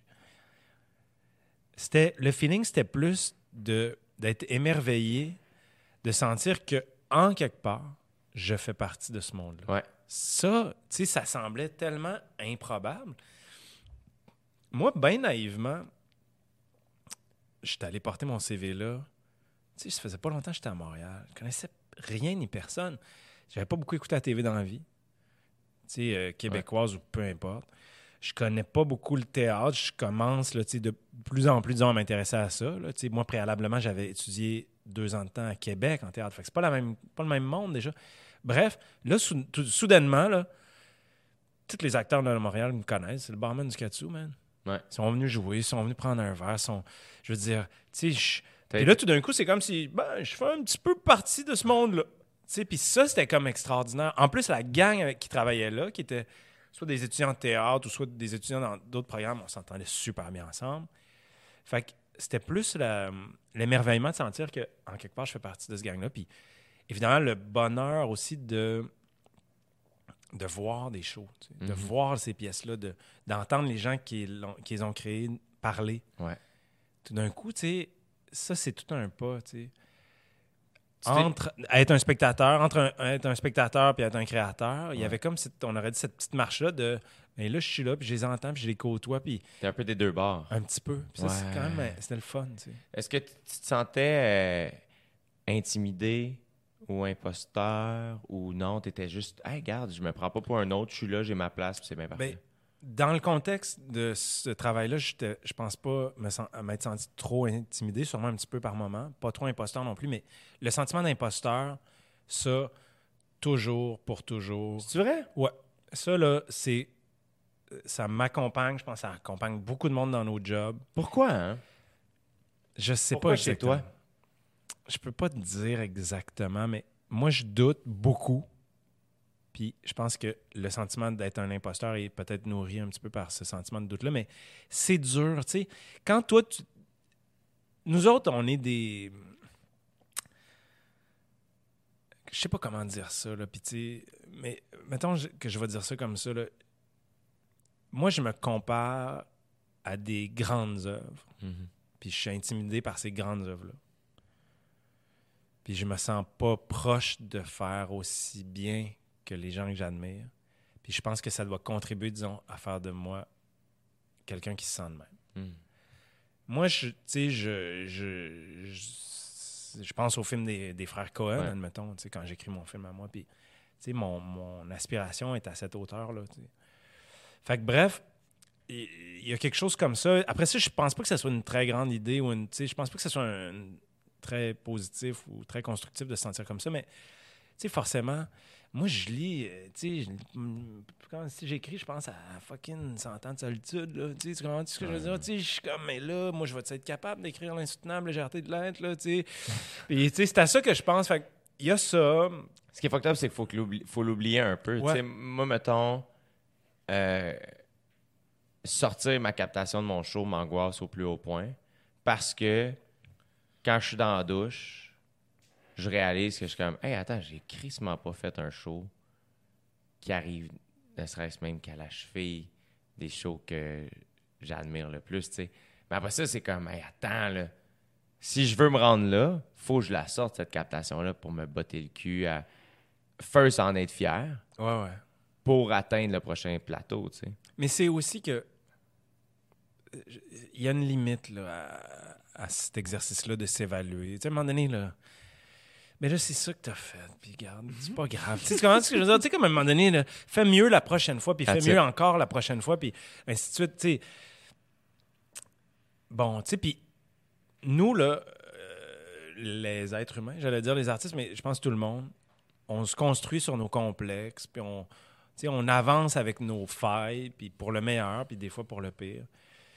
Puis des fois, ben, ça veut dire euh, se sentir un peu imposteur. Tu sais, je veux dire, je me mets à la place d'un prof au secondaire là, qui doit se mettre à créer son plan de cours pour un an d'une nouvelle matière. Peu importe. Tu sais, comme, tu dois avoir le sentiment d'imposteur des bouts quand tu sens que tu as, je sais pas, perdu un étudiant. Tu fais, hey, je trouvais qu'on était bien traqués, qu'on s'en allait quelque part ensemble. Puis tu sais, c'est dur d'être tu sais, comme 100% confiant. tu sais, Puis ça fait partie de la game, puis c'est pas grave. Faut juste pas que ça nous empêche de faire des choses. C'est ça. Faut, faut que, ultimement, tout ce qu'on met dans le, car- dans le réservoir, ça soit du carburant pour continuer. tu sais. Mhm. Sais, euh, moi, là, le doute, là, ça m'habite constamment. Constamment. Ça fait partie, c'est une composante majeure de ma vie. Des fois, c'est bon, puis des fois, c'est nul à chier. C'est parce que le doute, ça peut être un, un énorme carburant, puis ça peut être un énorme frein. Exact. Moi, c'est ça qui, qui m'a aidé dans le stand-up, que je me pose la question, peut-être aussi en écriture, I guess que c'est différent en écriture de scénario. Moi, le stand-up, ce qui arrive, c'est que tu- je doute jusqu'à la seconde avant de monter sur scène. Mais rendu sur scène, je peux plus douter. J'ai pas le choix. Ouais. Et ça, ça me sauve. Ouais. Parce que j'ai douté sur scène, puis la joke marche jamais. Si, Ouais. si je doute en la faisant, c'est sûr qu'elle est dead, c'est sûr. Puis t'apprends de ça, donné, c'est comme, hey, vas-y, all out, tu sais. Puis j'admire ça chez des artistes. Il y a des humoristes qui testent des jokes, puis tu fais, t'as aucune idée qu'ils testent. Parce qu'il va all out. Ouais, ouais. Il va all out. Fait que tu y crois. Ouais. Alors qu'en écriture, en amont, est-ce que tu penses que, est-ce que tu es capable de passer ce doute-là, puis finir par les envoyer, les scénarios, puis atteindre la. Mais c'est la même chose, hein. C'est qu'ultimement, là, à un moment donné, là, c'est un choix là, que tu fais de dire OK, là, j'ai suffisamment douté, là, je peux plus douter. Moi, là, chaque semaine arrive, là, chaque semaine que le petit Jésus met sur mon chemin, il y a une deadline, là. Faut que j'en remette un scénario. là. Mais mettons, la première fois que tu as envoyé un scénario. Non, non. à- La quinzième fois que j'envoie un scénario, je suis encore genre, mon Dieu, je, vous- je vous envoie ça, je suis vraiment pas sûr qu'on est là. Euh, euh, Mais je veux dire, le- il reste que, euh, mettons, le doute freiné. Tu sais, le jeune Guillaume Girard euh, qui doute a quand même eu la confiance à un moment donné de faire. ouais, complètement. euh, je les connais pas, Ah, ces ouais. gens-là. je te dirais qu'à la limite, c'était moins pire. C'est ça. Mais là, on se comprend, tu vois. Ouais. C'est exactement ce que je disais tantôt. Le- plus jeune, Ouais. moins conscient. Ben oui, je suis capable. Ben oui, c'est cool. Puis même des fois, je pense à des affaires absurdes. là. Tu sais, quelqu'un. J'entends que quelqu'un cherche un scénario de long métrage, euh, parce que c'est la personne qui travaille dans une boîte de prod. Je sais pas comment écrire de long métrage. J'ai pratiquement jamais écrit même de court métrage. Puis, tu sais, genre, en dedans de huit jours, je te package n'importe quoi, puis j'envoie ça, puis, à- tu sais, à posteriori, je me dis, voyons, fallait-tu être mongol? Tu savais pas ce que tu faisais. Voyons, réveille, buddy. Bon. Puis là, avec le temps, puis là, une conscience un petit peu plus accrue, puis tout ça, je doute plus que jamais. Sauf que j'essaie de pas laisser évidemment ça m'empêcher C'est ça, parce que je pense que c'est ça le danger en vieillissant. Ah, c'est sûr. C'est de, de, de, de perdre cette fougue-là Ouais. que la jeune. Et puis cette naïveté-là. Ouais. Qui fait aussi que tu, tu te plantes plus fort que jamais. Là. Ouais. Mais par contre, tu que tu avances en esti. Ouais. tu sais. Puis tu sais, le, le mouvement naturel des choses t'amène à être quelqu'un qui est en position euh, de, de plus en plus de force, ou en tout cas certainement de confort. Ouais. C'est bien dangereux. Le confort, là, c'est le fun, là, mais c'est c'est sournois. Puis il faut que on tous, là, je dirais ça de n'importe qui, n'importe quel métier, sais, Mhm. faut qu'à un moment donné, tu te remettes en danger, que tu te remettes en question. Puis c'est super difficile, puis c'est plus dur en vieillissant, mais il faut le faire. Ouais. Ça n'a pas le choix, sinon on s'empâte. Puis il n'y a rien de pire que ça. C'est fascinant comment aussi. euh, moi, tu vois, tu dis ça, puis je pense à mes parents qui s'achètent un vignoble à 40 ans. Alors que leur vie va très bien. Là, tu sais. Ouais. Ils sont installés, puis ils pourraient faire Hey, regarde, ça va. C'est quoi, je vais me croiser puis sur mon pouf, man? puis dans, la, la retraite s'en vient, puis on se calme. Puis à un moment donné, je fais. Des fois, euh, j'avance, puis euh, hier, j'avais une conversation a- avec quelqu'un qui me disait C'est- extraordinaire ce que tu as accompli pour ton si jeune âge. Et moi, je prends pas le temps de m'arrêter tant que ça pour me taper dans le dos, dans le sens, je suis content de ce que je fais, mais je suis dans l'action. Fait que je Ouais. prends pas le temps de prendre un time-out, de me regarder en arrière et faire Hey, je suis de shit. tu sais. Parce que pour moi, c'est pas si grandiose ce que je suis en train de faire. Je fais juste le faire, puis je tripe, puis je fais de mon mieux. Puis... Mais après ça, je regarde. Il y a une personne qui fait Attends, moi, j'ai grandi en ayant de l'eczéma partout sur le corps. Je me suis fait dire que j'avais pas confiance en moi, puis que j'étais nerveux, puis que j'avais de la misère à gérer ça. Puis je sais que je suis pas le gars le plus confiant au monde, mais c'est boire. J'ai j'ai une espèce de candeur, de naïveté qui fait que j'essaie quand même. des- Je me mets en danger, puis je sais pas d'où ça vient. Puis après ça, je regarde mes parents, puis je vois mon père qui a du front tout le tour de la tête à essayer de faire du vin au Québec, puis qui arrête pas de dire à tout le monde Dude, ça se fait en six bois, check-nous. Ouais. Puis de faire Ah, ok, c'est de là que ça vient, tu sais. Ouais, puis tu sais, tu sais, il y, a- il y a un comédien, là, Hubert Pro, là, en l'occurrence, qui m'a déjà dit J'ai peur, mais j'ai pas peur de ma peur. Puis tu sais, je trouve que c'est un bon, c'est une bonne façon de le voir. C'est pas grave de pas avoir confiance en soi. C'est pas grave d'avoir peur. Je veux dire, c'est même bien. J'ai peur, mais j'ai pas Mais peur de ma peur. ouais. J'aime ça. Je suis prête à y aller même si je suis terrorisé. je trouve que c'est un bon minding. J'aime ça. Ouais. Moi, ça m'avait beaucoup euh, marqué. Il m'a dit ça il y a très, très longtemps. Bravo Hubert, merci. Ouais. J'ai peur, mais j'ai pas peur de ma Ouais. peur. J'ai peur, mais j'ai pas peur de ma peur, tu sais. Fait que ma peur est là, c'est une composante, mais elle m'empêchera pas d'aller, Faut l'utiliser en moteur. Faut, Ouais. faut pas qu'elle nous fige, faut qu'elle nous fasse avancer. Moi, je sais que je peux... euh, je suis susceptible d'être de figer, justement. Je suis Ah susceptible ouais? d'être... Ouais. Puis je pense... Je, je me bats avec ça, tu sais. Est-ce que la retraite, c'est quelque chose que tu entrevois dans ta vie ou c'est pas quelque chose qui existe? Ben... Moi, non. Tu vas toujours écrire. Je vais toujours écrire. Je vais toujours écrire, même si euh, c'est pour que personne le lise, je vais écrire. C'est une maladie dont je suis incapable de me guérir. Et à la limite, je me dis souvent, mon Dieu, j'aimerais ça arrêter.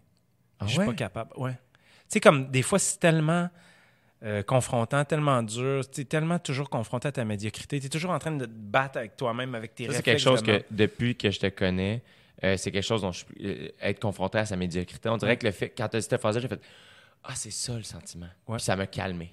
Ouais, ça fait partie, ça fait partie du processus. Ouais. Tu sais, euh, là, c'est un peu, ça fait un peu carte postale euh, du Renaud Bré, mais tu sais, Hemingway disait le premier draft de n'importe quoi, c'est de la merde. Ouais. Mais tu sais, c'est un peu vrai, puis c'est un peu ça le processus. Puis il faut que tu sois capable de passer à travers ça. Puis c'est dur, là. Mhm. Puis tu sais, des fois, tu écris en partnership, puis là, tu envoies quelque chose à ton partner, puis tu sais, tu le sais, nous autres, on travaille souvent en collectif. On Ouais. est assis dans le bureau chez nous avec Dave, mettons, puis on dit des affaires, puis c'est mauvais, tu sais. Mais à un moment donné, tu fais... Si tu es avec des professionnels, tout le monde comprend que Ouais. oui, ça commence par être mauvais, puis à un moment donné, tu fais pousser des roses sur le tas de marde, tu sais. Ouais. Puis c'est ça un processus créatif, très souvent. C'est pas grave. Mais tu sais, bref, sur la question de la retraite, ben, moi, je peux pas arrêter d'écrire parce que je suis pas capable de me guérir de cette maladie-là. Puis, c'est pas, ça va faire toujours partie de mon, je pense, de ma vie. Est-ce que en ce moment, tu écris. Est-ce que tu écris tout le temps un peu sur le side aussi pour toi? Tu sais, je sais que, mettons, tu as des projets des fois qui sont soit des commandes ou c'est tes projets à toi, Ouais. mais c'est des projets entre guillemets professionnels ou Ouais. ce que tu dois quelque chose à quelqu'un ou il y a un deadline. Est-ce que sur le site, tu as une espèce d'échappatoire? Y a-tu une forme d'écriture qui est pour toi, qui est juste libre, qui te fait vraiment du bien? Ouais. Ben, c'est-à-dire que, tu sais, j'aime beaucoup écrire, ça fait partie de ma vie, mais je peux pas juste faire une affaire en même temps, je suis incapable. Puis, des fois, mettons, pour me changer d'idée, ou je sais pas comment dire ça, mais tu sais, comme là, l'automne passé, je, je traduisais une tune de Bob Dylan. Je, je sais pas si j'ai- sûrement jamais raco- raconté cette anecdote-là en public, mais j'ai rénové une maison l'année passée. J'étais dans le juste, j'étais souvent en auto pour Ouais. aller chercher des matériaux, des affaires, tout ça. Un moment donné, j'étais dans mon auto, j'écoute Plus on est fou, plus on lit. Jérôme 50, C'est ce qui est hot, hein? il vient faire Faut que je l'invite. sa version de Don't Think Twice, It's Alright. Tune de Bob Dylan que j'adore. J'adore Dylan, j'adore ses textes. Dylan, c'est ton boy. Dylan, c'est mon boy. Un gros choc artistique dans ma vie. Un autre gros choc artistique. J'entends euh, la version de Jérôme 50, puis man, je suis jaloux, là. Je suis de mauvaise humeur. Je suis comme, man, comment ça, ce kid-là de genre 20, je sais pas À ce combien? moment-là, il va avoir T'sais, 23, 20 24, il y a 25 en ce moment. Bon, tu vois, tu sais. Puis là, hey, pour qui il se prend, puis tout. Puis, sais, ça me fait chier. il a fait en français. Il a fait en français. Il a traduit ça. T'aimes-tu sa version? Ouais. Ah. J'aime sa version, puis on dirait que ça me fait encore plus mal parce ça. que je voudrais pouvoir la haïr puis faire Hey man, il est pourri, il est pas bon. Bref, l'automne passé, traduit Tangled Up in Blue.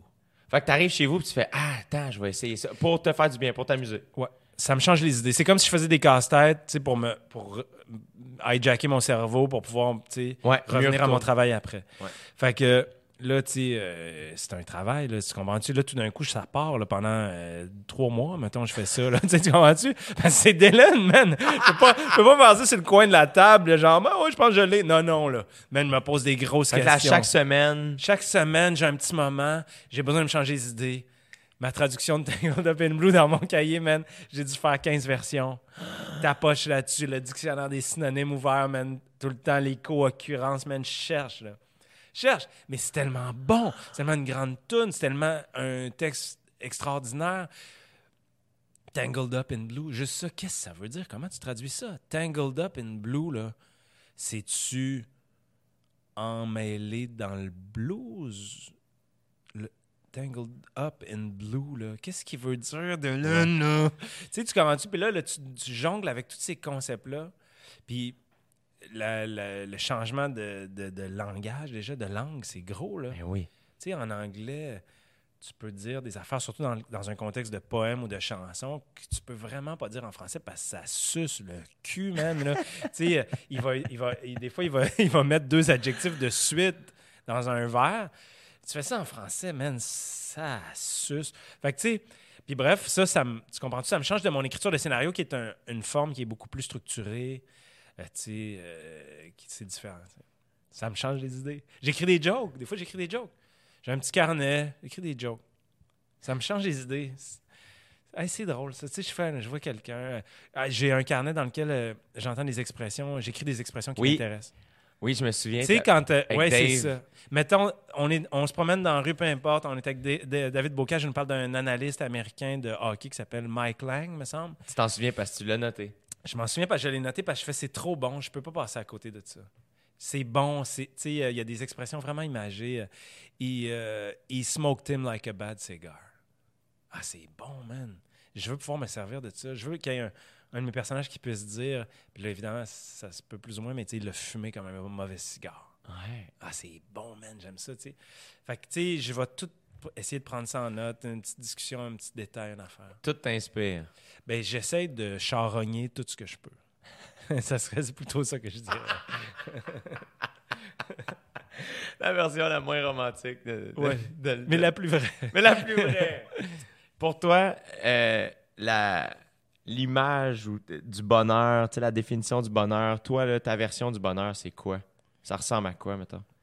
Ah, je sais pas, man. Tu sais, le bonheur, là, c'est un concept. Hein. C'est pas... Pour moi, ça existe pas vraiment. T'as-tu écouté le, le bonheur d'Yvon Deschamps? Non, j'ai pas écouté. T'écouteras ça. Mais tu peux fait- passer, j'ai j'ai toutes les, j'ai j'ai les DVD d'Yvon mais j'ai- Deschamps. je l'ai peut-être en vinyle chez Ah, c'est sûr que t'as le Non, vinyle, non, c'est pas sûr. Mais ça se pourrait. ouais. Hey man, faut qu'on écoute ça. Mais tu sais, bref, je j'oserais pas euh, mettre un. Tu sais, je voudrais pas cristalliser ça. Pour moi, le bonheur, là, c'est quelque chose qu'on doit euh, poursuivre, pourchasser. Puis il faut qu'on. faut que cette poursuite-là nous rende heureux. Tu comprends-tu? Je sais que c'est un peu euh, contre-intuitif, là, mais c'est que ultimement, on y arrivera C'est pas. pas une finalité. C'est pas grave. Fait qu'il faut que le bonheur, tu le trouves sur la route. Exact. Puis tu sais, que tu tombes en amour avec cette- ce processus-là de chercher. C'est pas une destination, c'est ça, c'est Ouais. une route. Mais tu sais, c'est un peu mange-marde à dire. Encore là, je veux pas, je veux pas sonner, comme un genre de truc Instagram ou je sais pas quoi, mais tu sais, tu comprends ce que je veux dire? Mais, mais c'est vrai que je pense que faut tomber en amour avec la recherche. Moi, je suis un joueur, puis je joue pas pour gagner. Je joue parce que j'aime le jeu profondément. N'importe quel jeu. L'inventer, si tu veux, avec des boules de papier et une vieille poubelle. Puis je dis pas que j'ai raison, tu sais, dans le sens que j'ai beaucoup d'admiration pour les gens qui sont compétitifs puis qui veulent gagner. Tu sais, c'est- bon aussi. Tu peux puiser des choses extrêmement importantes là-dedans. Mais moi, je suis pas fait comme ça. T'as jamais été comme ça? J'ai jamais été comme ça. Moi, j'ai appris à jouer avec mes frères. Puis, mettons que mon frère m'apprenait à jouer aux échecs, puis que je faisais un. Tu sais, que je bougeais une pièce, puis que c'était pas une bonne idée. Il me disait, check, si tu fais ça, là, moi, je vais faire ça de même. Puis là, tu vas faire ça. Fait que je vais, je vais gagner la partie. Recommence. Puis, ça a toujours. Je pense que ça, mettons, ça m'a plutôt été- comme appris à tomber en amour avec le jeu en tant que tel et non pas la victoire. J'ai rien gagné, moi, dans la vie. Jamais rien gagné. J'ai pas gagné, tu sais, euh, deux trophées d'impro, là, tu sais, en secondaire. Tu comprends ce que je veux dire? Fait que moi, je suis tombé en amour avec le fait de jouer. J'adore jouer. Mais je suis pas comme la victoire, la compétition, c'est pas une composante importante. Est-ce que tu penses que aujourd'hui, il n'y a jamais eu autant de perdants aussi? Dans- euh, mettons, dans notre milieu, avant, là, tu parlais de- des humoristes il y a 60 ans, il était 4, là, tu sais. Ouais. À cette heure, on est 600 000. Euh, fait qu'il y a ça aussi de faire. Avant, il y en a- tu sais, le trophée, ben, s'il y avait un trophée, Ouais. tu avais plus de chances de le gagner. Ouais. Même chose en musique avant, ça. À cette heure, c'est qu'il y a tellement de créateurs, puis il y a tellement de monde dans tous les milieux, que ben, il y a plus de losers que de winners. Ben moi, mon- c'est comme si. Je réflexionne à voix haute. Oui, oui, ben. Tu sais, moi, ma conception du monde n'est pas faite de même. Moi, je vois pas des perdants puis des gagnants. Puis c'est une bonne affaire parce que c'est pas ça. Ben- moi, c'est- une des raisons pour lesquelles tu sais, les trophées, c'est cool. Je, trouve- je pense qu'un trophée, dans n'importe quel milieu, il faut que tu sois content si tu le gagnes et indifférent si tu le perds. Ouais. Comme- Je suis assez d'accord, ouais. Parce qu'effectivement, il n'y a pas de raison de ne pas célébrer le fait que tu as gagné quelque chose. Je trouve, tu sais, peu importe, waouh, tu as gagné quelque chose, c'est le fun. Je- Sauf, sauf dans le sport, plus, je parle plus de- en termes de concours. Là. Ouais, ouais, de gala, de Ouais, machin. quand tu gagnes un concours. Tandis que dans le sport, je trouve que c'est assez. euh, Le sport, c'est différent parce que ça se, ça se cristallise beaucoup dans cette idée-là de gagner ou de perdre. À un moment donné, là, même comme spectateur, là, tu veux que ton équipe gagne. là, tout l'enjeu est dans ça. Mais c'est vrai qu'un gala d'humoriste, à un moment donné, le meilleur humoriste du monde, c'est pas celui qui a gagné le plus de trophées, c'est pas celui qui a vendu le plus d'étiquettes, c'est pas celui qui a vendu le moins d'étiquettes, c'est pas celui qui est le plus aimé de ses sais, c'est pas de même ça marche. Pour l'espace d'un soir, on peut se prêter à ce jeu-là, mais la réalité de ça, c'est probablement que le meilleur humoriste au monde, c'est l'humoriste qui fait le plus les blagues qu'il a envie de faire, qui est le plus en phase avec son, son, son, Son- esprit, son âme, son, son swagger. tu sais, Puis ça sert pas à grand-chose de d'essayer de placer ça en hiérarchie. Puis je comprends pourquoi on le fait. Tu sais, un gala, là, tu sais, là, si toi t'écoutes à la maison puis que tu es un fan de gala, ça, c'est une affaire politique. là. Ça sert à faire de la promotion pour des films, pour des... tu sais, peu importe, des œuvres. Des... pour le milieu. Puis c'est bien correct. tu sais, C'est bien ouais, puis là, tout est chez vous, puis tu fais « Ah, je vais aller le voir, ce film-là, il a gagné un trophée. » Mais tu sais, la réalité de ça, c'est que c'est complètement vain comme exercice. Mhm. Tu sais, je veux dire, dans un monde à- théorique d'objectivité absolue, là, c'est un gars-là, dans... ça sert juste à faire de la promo, ça sert à rien. ça veut pas dire qu'il faut arrêter de le faire. Tant mieux, faisons, faisons de la promo pour le- les shows de TV, puis les films, puis tout ça. Mais tu sais, c'est pas comme ça que ça marche. là. Tu sais, je veux dire, mais le film de super-héros, puis euh, euh, le parrain 2 en même temps dans une salle, le film de super-héros, il va raquer plus d'argent. Le parrain 2, probablement une œuvre euh, plus importante. Ouais. C'est pas grave. Et peut-être que même que même peut-être même que l'exercice auquel je me prête en ce moment, déplacer en hiérarchie niaiseux. Mais je trouve qu'en art, on a, c'est, c'est- ça revient à ce qu'on disait tantôt. c'est comme instinctif chez l'être humain, je pense, de, Ben oui, de placer les affaires, qu'est-ce qui est Eh meilleur, oui. qu'est-ce qui est moins bon. Puis en, je dirais que plus j'évolue, puis je suis encore un kid, puis je sais rien, tu sais, mais il y a une personne qui fait comme Ah, je pense que ça s'applique pas à l'art. Je pense pas, tu sais. Je pense pas non plus. Tu peux pas comparer les Denis Drolet puis euh, les Denis Drolet, là, exact, qui ont, qui, ont, qui ont causé le scandale quand ils ont fait leur premier euh, spectacle. Ouais. Sais, moi, j'étais allé en voir un spectacle des Denis Drolet récemment, là, Ouais. à- au Docteur Mobilo, une affaire weird, puis vraiment weird. Là. Mais tu sais, j'étais tellement content d'être là pour voir cette affaire-là. Les gars, on les voit même pas, ils ont des masques. C'est vraiment une expérience très, très originale. Là, puis j'étais là, ah, c'est cool. Ils, ont tellement de respect pour moi, ils ont tellement de respect pour leur public, qu'ils vont m'amener dans l'aventure la plus étrange du monde en prenant les risques les plus grands, que j'aille ça, que tout le monde aille ça, tout ça. Je trouvais ça fantastique. J'étais là, ah oui, eux autres, ils font ça, ils peuvent le faire, ils le font. Tu sais, après ça, est-ce qu'il faut que ça soit placé en comparaison avec le spectacle de, tu sais, de Jay du Temple? Tu sais, ça n'a pas rapport, c'est une Ouais, autre affaire, tu sais. Ce qu'il faut, là, pour moi, c'est que les Denis de relais soient le plus possible les Denis de relais, puis que Jay du Temple soit le plus Jay du Temple possible, tu sais.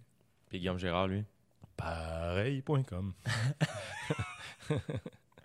Fait, euh, fait combien de temps qu'on fait ça, mon beau PH? Ça fait deux heures Hey, ça fait deux heures, Le faut arrête. dans l'œil, Je mon peux gars. plus, je peux plus. Euh, Qu'est-ce qu'on te souhaite? Ah mon Dieu, je sais pas. On me souhaite, souhaite-moi d'être heureux, tu sais, c'est ça que je veux. Euh, Souhaite-moi de recevoir beaucoup d'appels. Hey, j'ai eu une idée, puis de faire beaucoup d'appels. de, Hey, j'ai eu une idée. L'aventure, man. Je vais toujours être là pour euh, te lancer cet appel-là. You bet. Tu le sais, hein? Et que je le sais. Parce qu'on en a des idées. Ah, qu'on en a, là. C'est juste le début. C'est juste, on fait juste commencer, man. C'est juste le on début. fait juste commencer. Où est-ce qu'on tu- on te suit-tu? On t'encourage-tu? Vous me suivez pas, vous m'encouragez pas, vous, vous, me- vous me saluez, vous me payez un café, mais vous me suivez pas. non, non.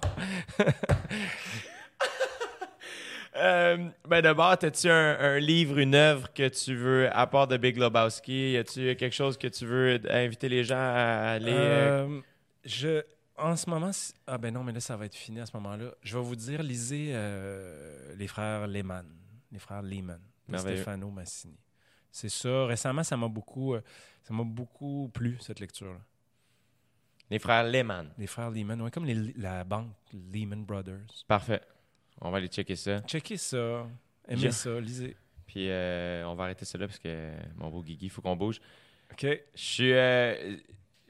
On te souhaite d'être heureux, je tiens à te dire, et c'est vraiment sincère, que à chaque fois que je suis avec toi, je le suis. Ah, merci. Merci, mon beau T'es Guigui. main blood.